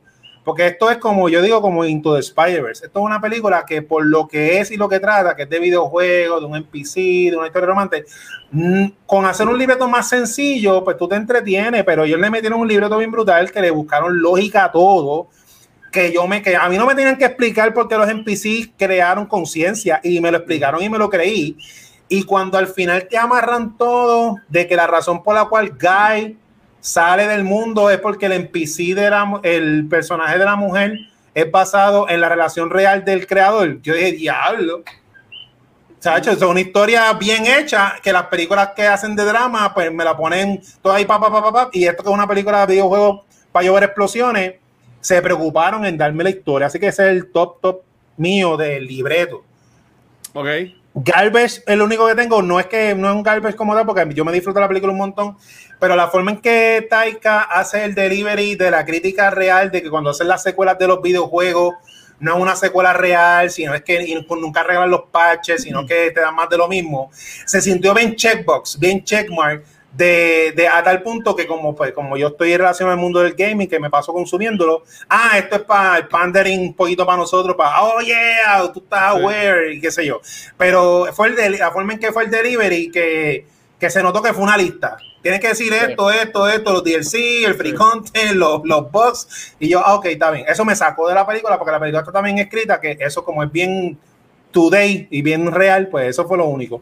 Pero la película está bien nítida. A mí me encanta. Mira, mis tops, empezando rapidito, los, um, los cambios que hubieron, o sea, Channing Tatum, este, Chris Evans, Alex Trebek, yo soy súper fanático de Jeopardy, so él grabó esto antes que falleciera, Bendito. verlo era como que, ¡oh! Un God Punch. Me encantaron, este, y eh, a eso un testament a... Ay, Dios mío, a Ryan Reynolds, el hecho de que él llamó a toda esta gente que son sus panas, ya um, cuando la película sale la semana pasada, empezaron a salir, ah, los cambios, whatever, todos estos cambios fueron pro bono, o sea, Sí. so, tú sabes que el tipo de relación que él tiene con toda esta gente, so good for him. Este, number two, Jodie Comer, esta mujer lo es todo, ella me encantó. Este, ya yo sabía que ella era bien kick-ass porque yo veo Killing Eve, ella me encanta, o sea, she plays- Está en ella- Hulu, ¿verdad? eh, está en Hulu, sí. Está Ella- en Ella, hace Está de, puesta. de esta asesina, warrior, peleadora que va a buscar a matar a alguien. So ya tú sabes que ella tiene ese action dentro de ella, pero aquí ver la full on action me fascina. Estoy loco por verla en The Last Duo porque es un, algo completamente diferente. La amo, me encanta y yo creo que ella le trajo tanto heart a la movie. Y tercero, y fue lo que dijo Chizo, a mí me encantó, bueno, primero, 2.5, me encantó el personaje de Joe Keery, que es Keith. Sí. él me encanta. Yo, lo que yo daría por tener el pelo de ese hombre, pero yo sí me lo lavaría, no como él que dijo hace dos semanas que no se lava el pelo. Este, ¿Cómo va a hacer otro poquito más? Es que tiene que, es que white people are dangerous. Este, todos los que salen que no se vayan son los white people. Este, él me encanta, él es en Stranger Things, uno de los personajes de Stranger Things. Este, él me encantó. Y la tercera, que fue lo que dijo Chizo, es el hecho de que el script toma su tiempo y al fin y al cabo, por ello, esto es un love. Esto, el, escritor de esto es, se me olvida, es Matt, Matt Lieberman y Zach Penn. Se nota que estos dos en sus momentos fueron estos nerds que le, lo jodieron y le hicieron un bullying porque le gustaba jugar board games, le gustaba jugar video games y ellos decidieron escribir un love letter a los video games through el personaje de Millie. Y a mí me encantó el hecho de que el creador del juego en la película, que es Joe, Joe Keery, es todo un love letter eso. Y por eso es que para mí esto es un love story. Y eso es algo que a mí me fascinó del screenplay de la película, que es un love story, obviamente dentro de la movie a los personajes, pero a mí como un gamer, como un geek desde pequeño, it's okay to love all of this. Y a mí eso me fascinó. Este script es un buen script que mucha gente quizás le pasan por la desapercibida. It's an action movie, muchos efectos, whatever. It's actually a really good script. Garbage. I have to agree. Yo amo a Taika. También es otro de los hombres que yo daría lo que sea por el pelo de él. Pero, y, y daría lo que sea por estar entre medio de ese making out some session que tuvieron hace par de semanas. Pero, este, it just didn't work. Yo creo que él es muy bueno haciendo estos cambios. Este, obviamente lo vemos en Suicide Squad. A mí él me encantó, me encantó como Hitler en, en Jojo Rabbit. Mm. él es muy bueno. Él, él, él, obviamente él es un content creator, él es un director, él es un escritor, Oscar winner, pero él es muy bueno haciendo estos roles pequeñitos. Este, pero aquí just didn't work. I think este, si el script tiene una falla es el personaje de él que no está bien escrito eh, y hay, yo creo que he tried to take it over the top a little too much. Um, it just didn't work. Este, y estoy con Van, se sentía bien, bien out of place.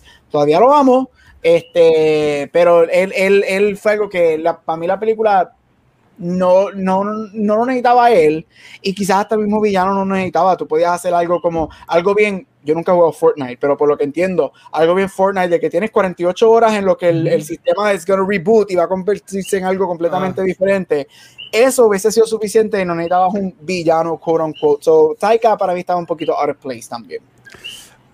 Mira, voy a hablar primero del garbage, porque básicamente cuando Vanetio dijo, esta película a mí me encanta y, y no, está en el top 3 de todos los tiempos, pero está en el top de mis películas favoritas, en verdad. O sea, una película que yo sí me veo viéndola a menudo, como una Ready Player One, este, como Mulan Rouge, algo así, ¿sabes? Que yo la veo mucho.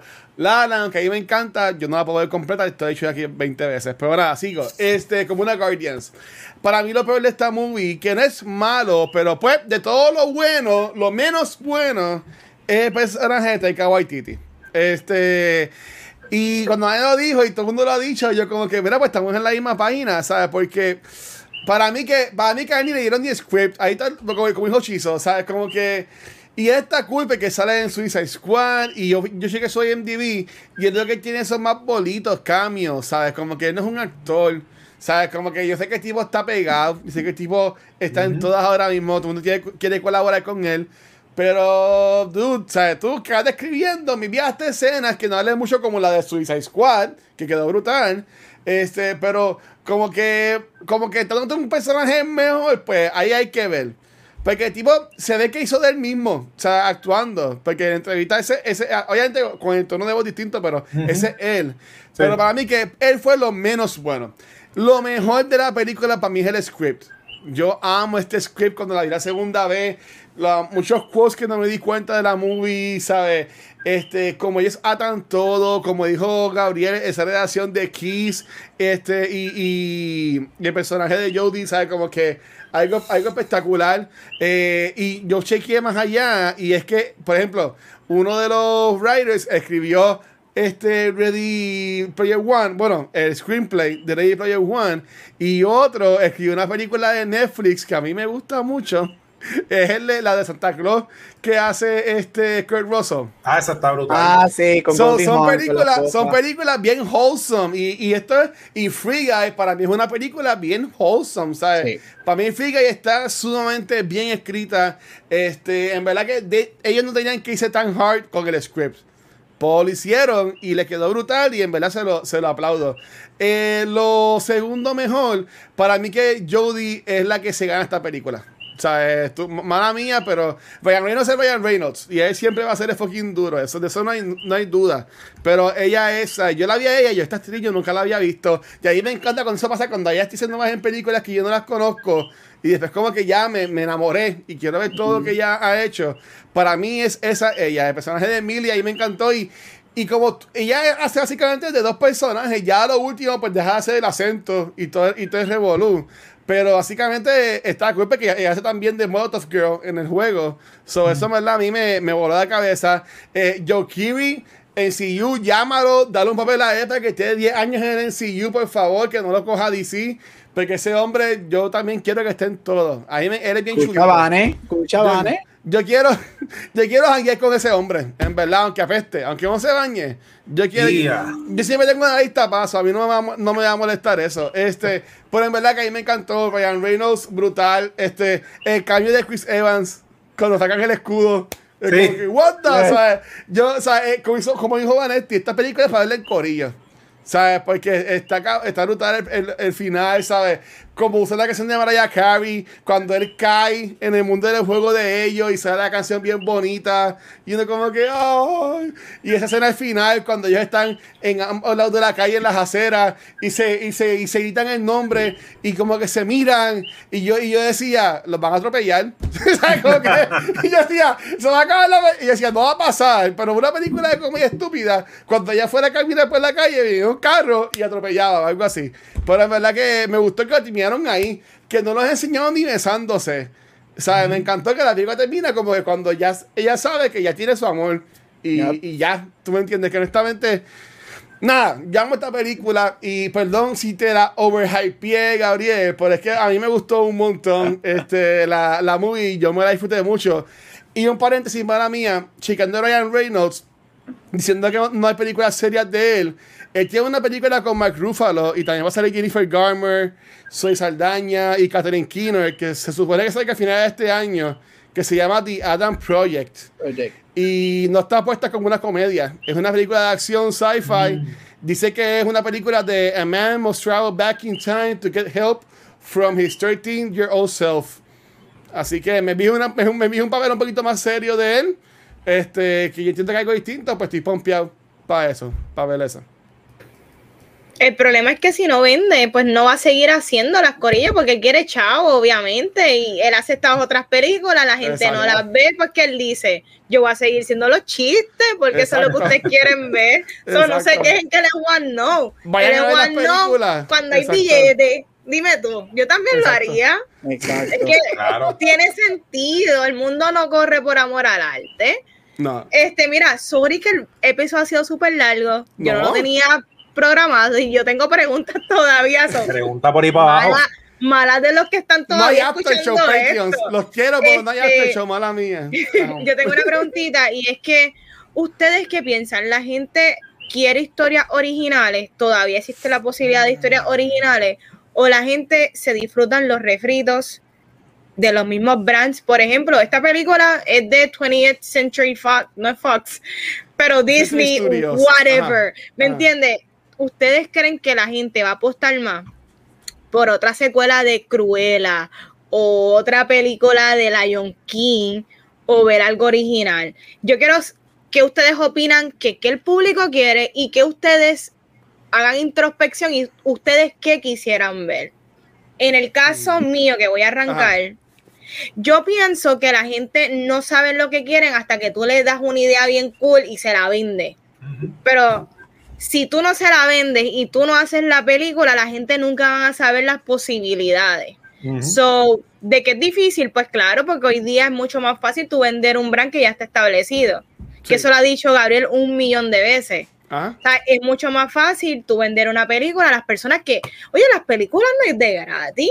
Las películas son inversionistas y para tú convencer a un inversionista tú tienes que hacerle referencia de películas del pasado que existieron. Esta película es como si fuera un Star Wars, como si fuera un Star Trek, ¿me entiendes? Tú tienes que venderse, vendérsela con referencia. Tú no puedes decir, esta es una película con un protagonista que nadie conoce, una historia indie, horror, sci-fi debajo del agua.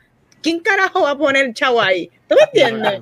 Son lo que era, que quizás nosotros cuatro nos encantaría ver, pero de que la gente pague el billetón es distinto. Volvemos. Para mí, como dije, yo creo que la gente tú le demuestras realmente la, ¿verdad? La gente no sabe quién quiere ver. Si películas originales salen como Free Guy, la gente le gustó, pues ahí quizás se empiezan a abrir un poquito más. A mí me gusta ver ideas originales. Yo estoy un poquito cansada de la repetición. Desde las novelas, la gente no sabe, esto no es nuevo, en todo el media, en las novelas, en los juegos, en las películas, en las series, todos son refritos. ¿Qué ustedes piensan? Hmm.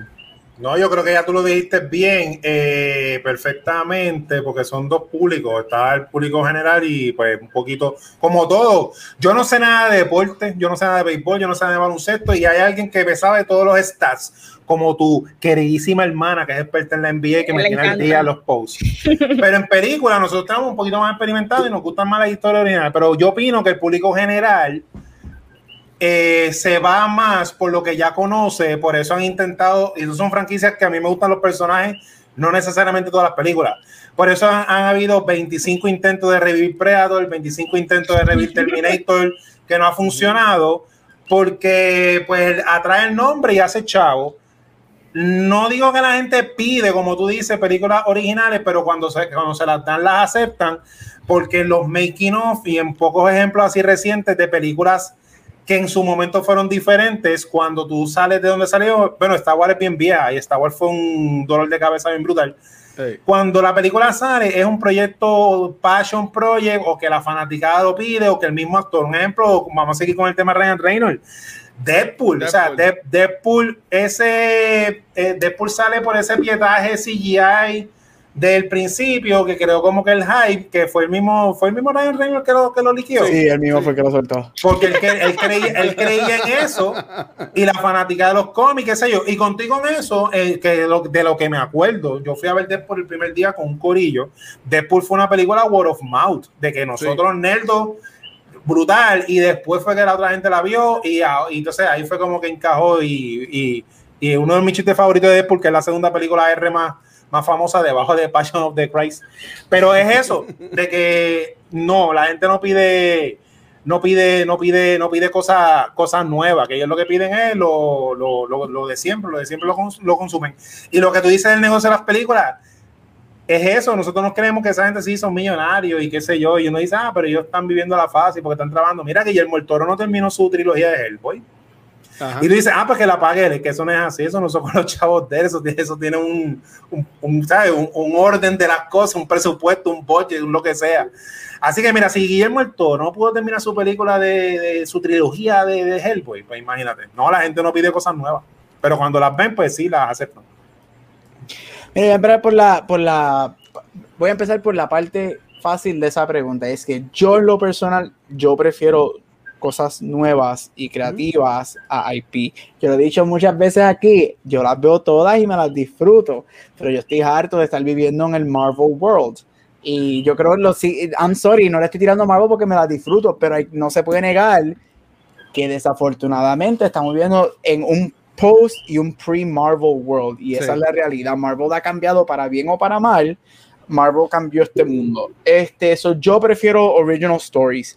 Este, yo prefiero I like to be challenged. Yo creo que el cine es para pa ver algo bueno y chilling y todo, pero también para empujarte y ver algo incómodo y, cosas diferentes. Y so, give me new stories. Por eso es que yo amo tanto el Oscar season.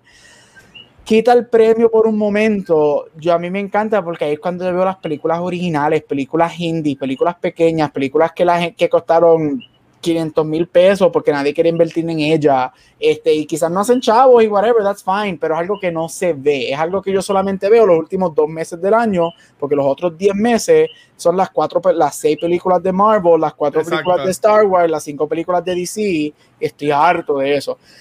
Eh, mira, yo creo que esto es un debate que va a continuar forever. Este, yo creo que esta pregunta, la contestación cambia, depende del día. Ahora mismo estamos hablando de Free Guy, que este, aunque para mí no es tanto el hecho de que es nueva o original, para mí es el hecho de que no estaba en streaming y por eso es que hizo tanto dinero. Eso es otro aspecto que hay que pensar. Pero yo estoy con chisto, desafortunadamente la gente se queda. Luis sabe este jefra en la zona cómoda y la gente, ay, pues yo quiero ver Marvel porque es superhéroe y es lo que me gusta. Ay, yo quiero ver Star Wars porque es lo que me gusta, whatever.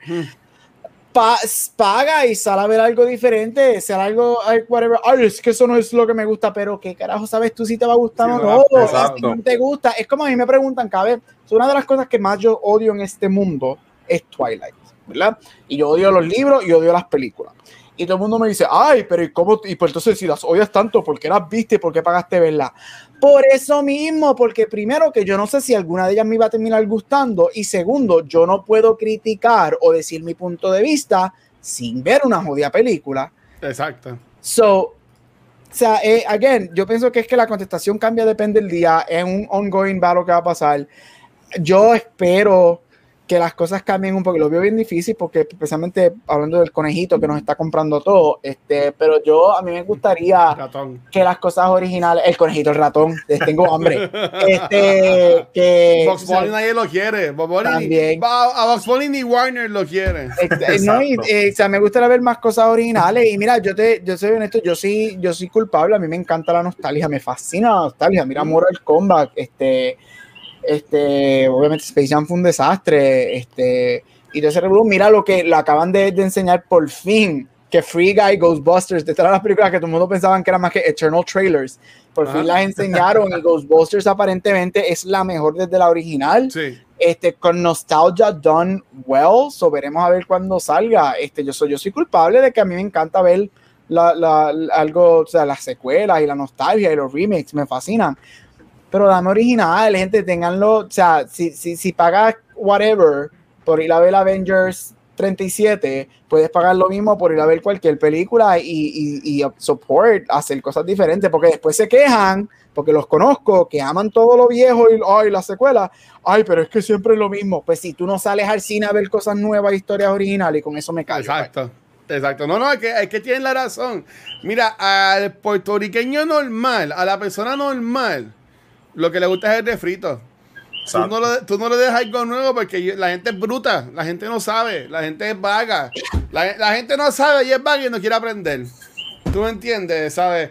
Tú le dices figue a alguien y ¿qué es eso? ¿Qué es eso? Ay, una película que van a liberar a alguien. Mira, de un videojuego. Ah, de un videojuego. ¿De qué videojuego? De Call of Duty. No, no. Es, es, de, es, de, un videojuego que no existe. Ah, porque porquería. O sea, la gente es bruta. Ok, la, gente, la gente es vaga. La gente es vaga, en mi opinión, ¿sabes? Y, no, y no se esfuerzan en buscar información, ¿sabes? Yo diría que nosotros, como estamos en este nicho, en este grupo, que vi la gente que seguimos, vi piensa más o menos igual que nosotros, pues sí, nos gustan las cosas eh, nuevas, nos gustan los IP nuevos, como en el caso de Free Guy, este, que llegan y sorprenden, por, por decirlo así. Este, en cuanto a los refritos, a mí me encanta el refrito, pero bien hecho. ¿Sabes? Mira lo que dijo Chizo, que han habido 20.000 Predators, pero yo no he visto ninguna de esas 20.000 películas que han salido después porque yo sé que no son buenas. ¿Tú me entiendes? La, la simplemente porque es una Predator. Pero ya la gente, ya la gente que no sabe tanto ya they catch up y tampoco van a verla, porque o maybe va, va a verla el chavaco que dice, ay, es una Predator, y dice, ya, ya, lo que Shaggy no, estaba Arnold en la película. ¿Tú me entiendes? O algo así, ¿sabes?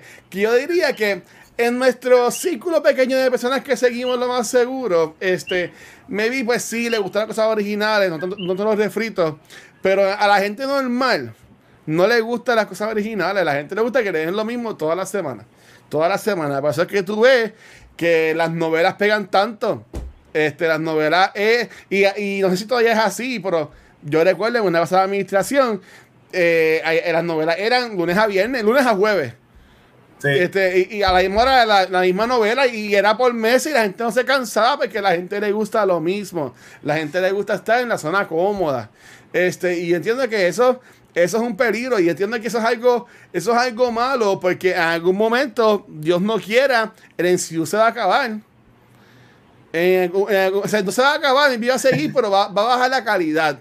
Igual con las películas de DC, si es que en algún momento llegan a ser buenas. Este, ¿sabes? Como que, yo- ¿sabes? Como que, ¿sabes? Como que eh, eh, va a pasar y la gente va a tener que darle más cariño a, a los IP nuevos. pero es, y es como tú dijiste, tú usaste el Ajá. ejemplo de Predator. Yo utilizo mucho esto. Yo, yo estoy ahora mismo creando mi clase de cine el semestre que viene y estoy. um, y, y eso me vino a la mente. Yo uso el ejemplo de Terminator. Obviamente, Terminator 1 y 2 son las buenas. Terminator 2 siendo una de las mejores películas de acción ever. Después tenemos los desastres que fue la 3, la 4 y la 5. y la, ve- y la, y- y la Ajá. Genesis. Eh, Bueno, ah, exacto. Pero entonces después la gente ya estaba harta porque la gente se dio cuenta, estas son unas mierdas nunca. Entonces sale la última, que es con el regreso de Linda Hamilton, que para mí, yo no estoy diciendo que es la mejor de la serie. Buena. Yo no estoy diciendo que es la mejor de la No estuvo mal. Es No, tolerable, es tolerable. Yo no estoy diciendo, exacto, yo no estoy diciendo que es la mejor de la serie, pero es la mejor de las secuelas de The T2, True. definitivamente. Y es, nos da algo nuevo, nos da algo fresh, vuelve al feminist power de lo que es T2, porque T2 es un feminist movie. Y entonces revolú, pero entonces, como ya la gente estaba tan harta de la basura de Christian Bale, de la basura de, de la tercera, de la basura de la de Emilia Clarke, y nadie fue a verla. Y es como que, vamos, screw that, yo no Yo- sé. Yo, yo, yo diría nada, para que siga Banner, lo único que yo digo es, es que esta película Free Guy se va a convertir en un refrito porque ya Disney eh, aprobó ya, está en producción la segunda parte. ¿Tú me entiendes? No ¿Sabes? todo Que- necesita una secuela. y yo estoy 100% de acuerdo con esto. Para mí, honestamente, si la hacen cool, la voy a ver. Por a mí no me hace falta una secuela de Free Guy.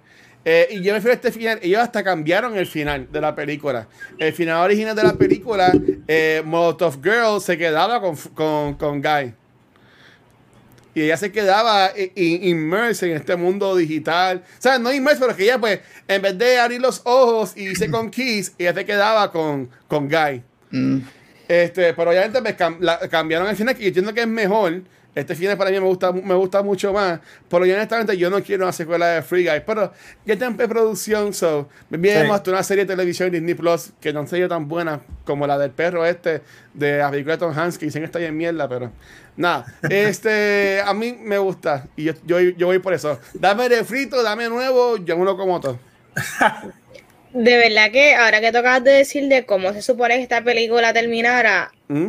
Ahora hasta me preocupa porque yo me hubiese quedado con Guy también. Este. y, lo, y- lo digo, y, y- y ahí la película hubiese sido hasta mucho más risky en el sentido de que le das más peso a que este mundo que ellos crearon con esta inteligencia artificial, pues esto es real, ¿me entiendes? Y eso es ballsy. Qué bueno que lo cambiaron porque esto es Disney, pero si un tipo tiene que hacer un juego con un personaje que esté obsesionado contigo y que tenga los mismos gustos para tú percatarte que ese tipo quizás es para ti, a ti no te gustó el tipo del saque y no hay química sexual. Pero nada, no voy a decir más nada. Este, gente, recomendamos esta movie. Yeah. Yeah. Claro Yes, que sí, yes, yes. claro que sí. sí Cash phrase. Si el tema en general era darle oportunidad a películas originales porque quizás tú la quieres ver, darle oportunidad a verla. Ves al cine, chequeatela cuando salga en VOD, chequeate cuando esté en tu streaming service favorito, porque hoy día todo cuenta. Donde quiera que tú la veas, hasta cuando son pirateadas, también yo no sé cómo, sacan un número de la película la serie más pirateada, saben el algoritmo cuál fue. So es importante de que darle la oportunidad porque así te guste nostalgia, van a haber cositas que están fuera de la fórmula que te van a gustar y por ahí para abajo quizás puedan hacer más peliculitas de esas, Orillo. Mhm. Sí. No, brutal. Mira, este, Corillo de nuevo, para los Patreons. Hoy no hay after show. Yo lo que estoy haciendo es cogiendo los pre-shows que obviamente este, nos salen en formato de podcast, Facebook y YouTube. Y eso se los tiro a los Patreons para por lo menos darle algo. Pero, pero nada, en algún momento tendremos after show, Sí, yo sé que sí. Por todo, por todo el amor que nos siguen dando igual a los T-Subscribers. Antes de irnos este, a nuestra Free Girl y a, Vanet, a Chiso y a Gabriel, ¿dónde los pueden conseguir? Mira, ahí me consiguen Instagram y Facebook como Vanesti. Dame like, dame share y participen de mis posts. Yo me tiro posts bien nostálgicos y me, me, sorprendió que mucha gente por Boy Meets World y Dawson's Creek, mucha gente votó por Dawson's Creek. So, wow, I'm seeing you. Bien, me beso. Bye. ¿Y tú, Mira, me consigue como el Centeno en Onda Nerda, donde quiera que escuche podcast. A mí Chizo Comic en Instagram y Twitter, Chizo en Facebook. Ahí están los enlaces de mi tienda de camisetas Chizo Fashion. Y Doctor Casco en Instagram eh, y Twitter. Eh, de 40 episodios freebie del cómic ya de Doctor Casco. ¿Y tú, Gabucho? Mira, antes de decir dónde puedo conseguir, Team Pacey Forever en Dawson's Creek. Ah. Este, Team Pacey Forever. Mira, me voy a conseguir este, en Back to the Movies, en, ay Dios mío, se me olvidaron los podcasts en los que yo salgo. Force. Beyond the Force, en Spring Podcast Group para mí y en todos social media como Capucho Crea. Team Pacey Forever. Team Pacey ni Team Pacey. Yo soy Corey Matthews for life. Vean por mis No sean incultos. A mí me pueden conseguir como el Watcher en cualquier red social. Eh, y Corillo, a nosotros de Culto Secuencial nos pueden conseguir en cualquier proveedor de podcast, la página de Facebook y YouTube, donde único nos pueden ver en vivo es acá en Twitch. Esta semana ya hemos grabado podcast. A, los que, a, los que, a toda la gente que está aquí por Instagram y por Twitter, no, no grabamos el episodio ayer de Back to the Movies. Yo sé que él estaba pompeada porque no lo grabamos. Lo vamos a grabar si Dios, si así Luma y Internet y todo permite, el domingo. Pero si grabamos el episodio de Noob Talks con Yo Soy Mono de Argentina y mi gente. Qué fucking episodio. Nada, véanlo. Yo, ya, yo, yo, no sé cómo diablo todavía ese video sigue en Twitch. Porque en verdad que estuvo bien fuerte el episodio. Pues se pasó muy bien. Eh, nada, hoy ya grabamos el episodio de cultura. El sábado volvemos con Beyond the Force. Comenzando las secuelas de Star Wars. Que mi gente ya viene por ahí. Ya viene por ahí. La mejor película de Star Wars que es The Last Jedi. y sé que a Gabriel le encanta. Este, también este, eh, esta semana nos, aprobaron unos costumes con la gente de Bungie, de Destiny 2 y todo el corillo de los eh, Game Awards de Jeff Keighley, James Gamescom. En verdad que estuvo súper brutal. La gente que vio el costume del One Opening Night Live este, pudieron ganarse unos drops que dieron de juego de Amazon New World. So, de verdad que de nuevo, gracias a Keighley y a todo el equipo de Gamescom y de Game Awards por todo el, pues, la confianza que rindan en nosotros. Y Corilla, en verdad que nada, seguimos con contenido. Gracias a todo el mundo por el apoyo. Eh, por ahí viene el Comic Con. Faltan un par de meses, pero gente, pendiente para el Comic Con. Que si todo sale bien, Cultura viene con el coche para el Comic Con. Así que, nada, pendiente es pendiente. Así que, Vane, despide esto por favor para irnos ya dos horas y Esto está como las películas de Spider-Man. Corillo, hasta aquí otro episodio de Cultura Secuencial. Como siempre digo, el mejor podcast de cultura popular de Puerto Rico. Nos vemos la semana que viene con un back to back. Hasta el momento, Candyman y Shang-Chi. Nos vemos la semana que viene. Chequeado, mi gente. Gracias.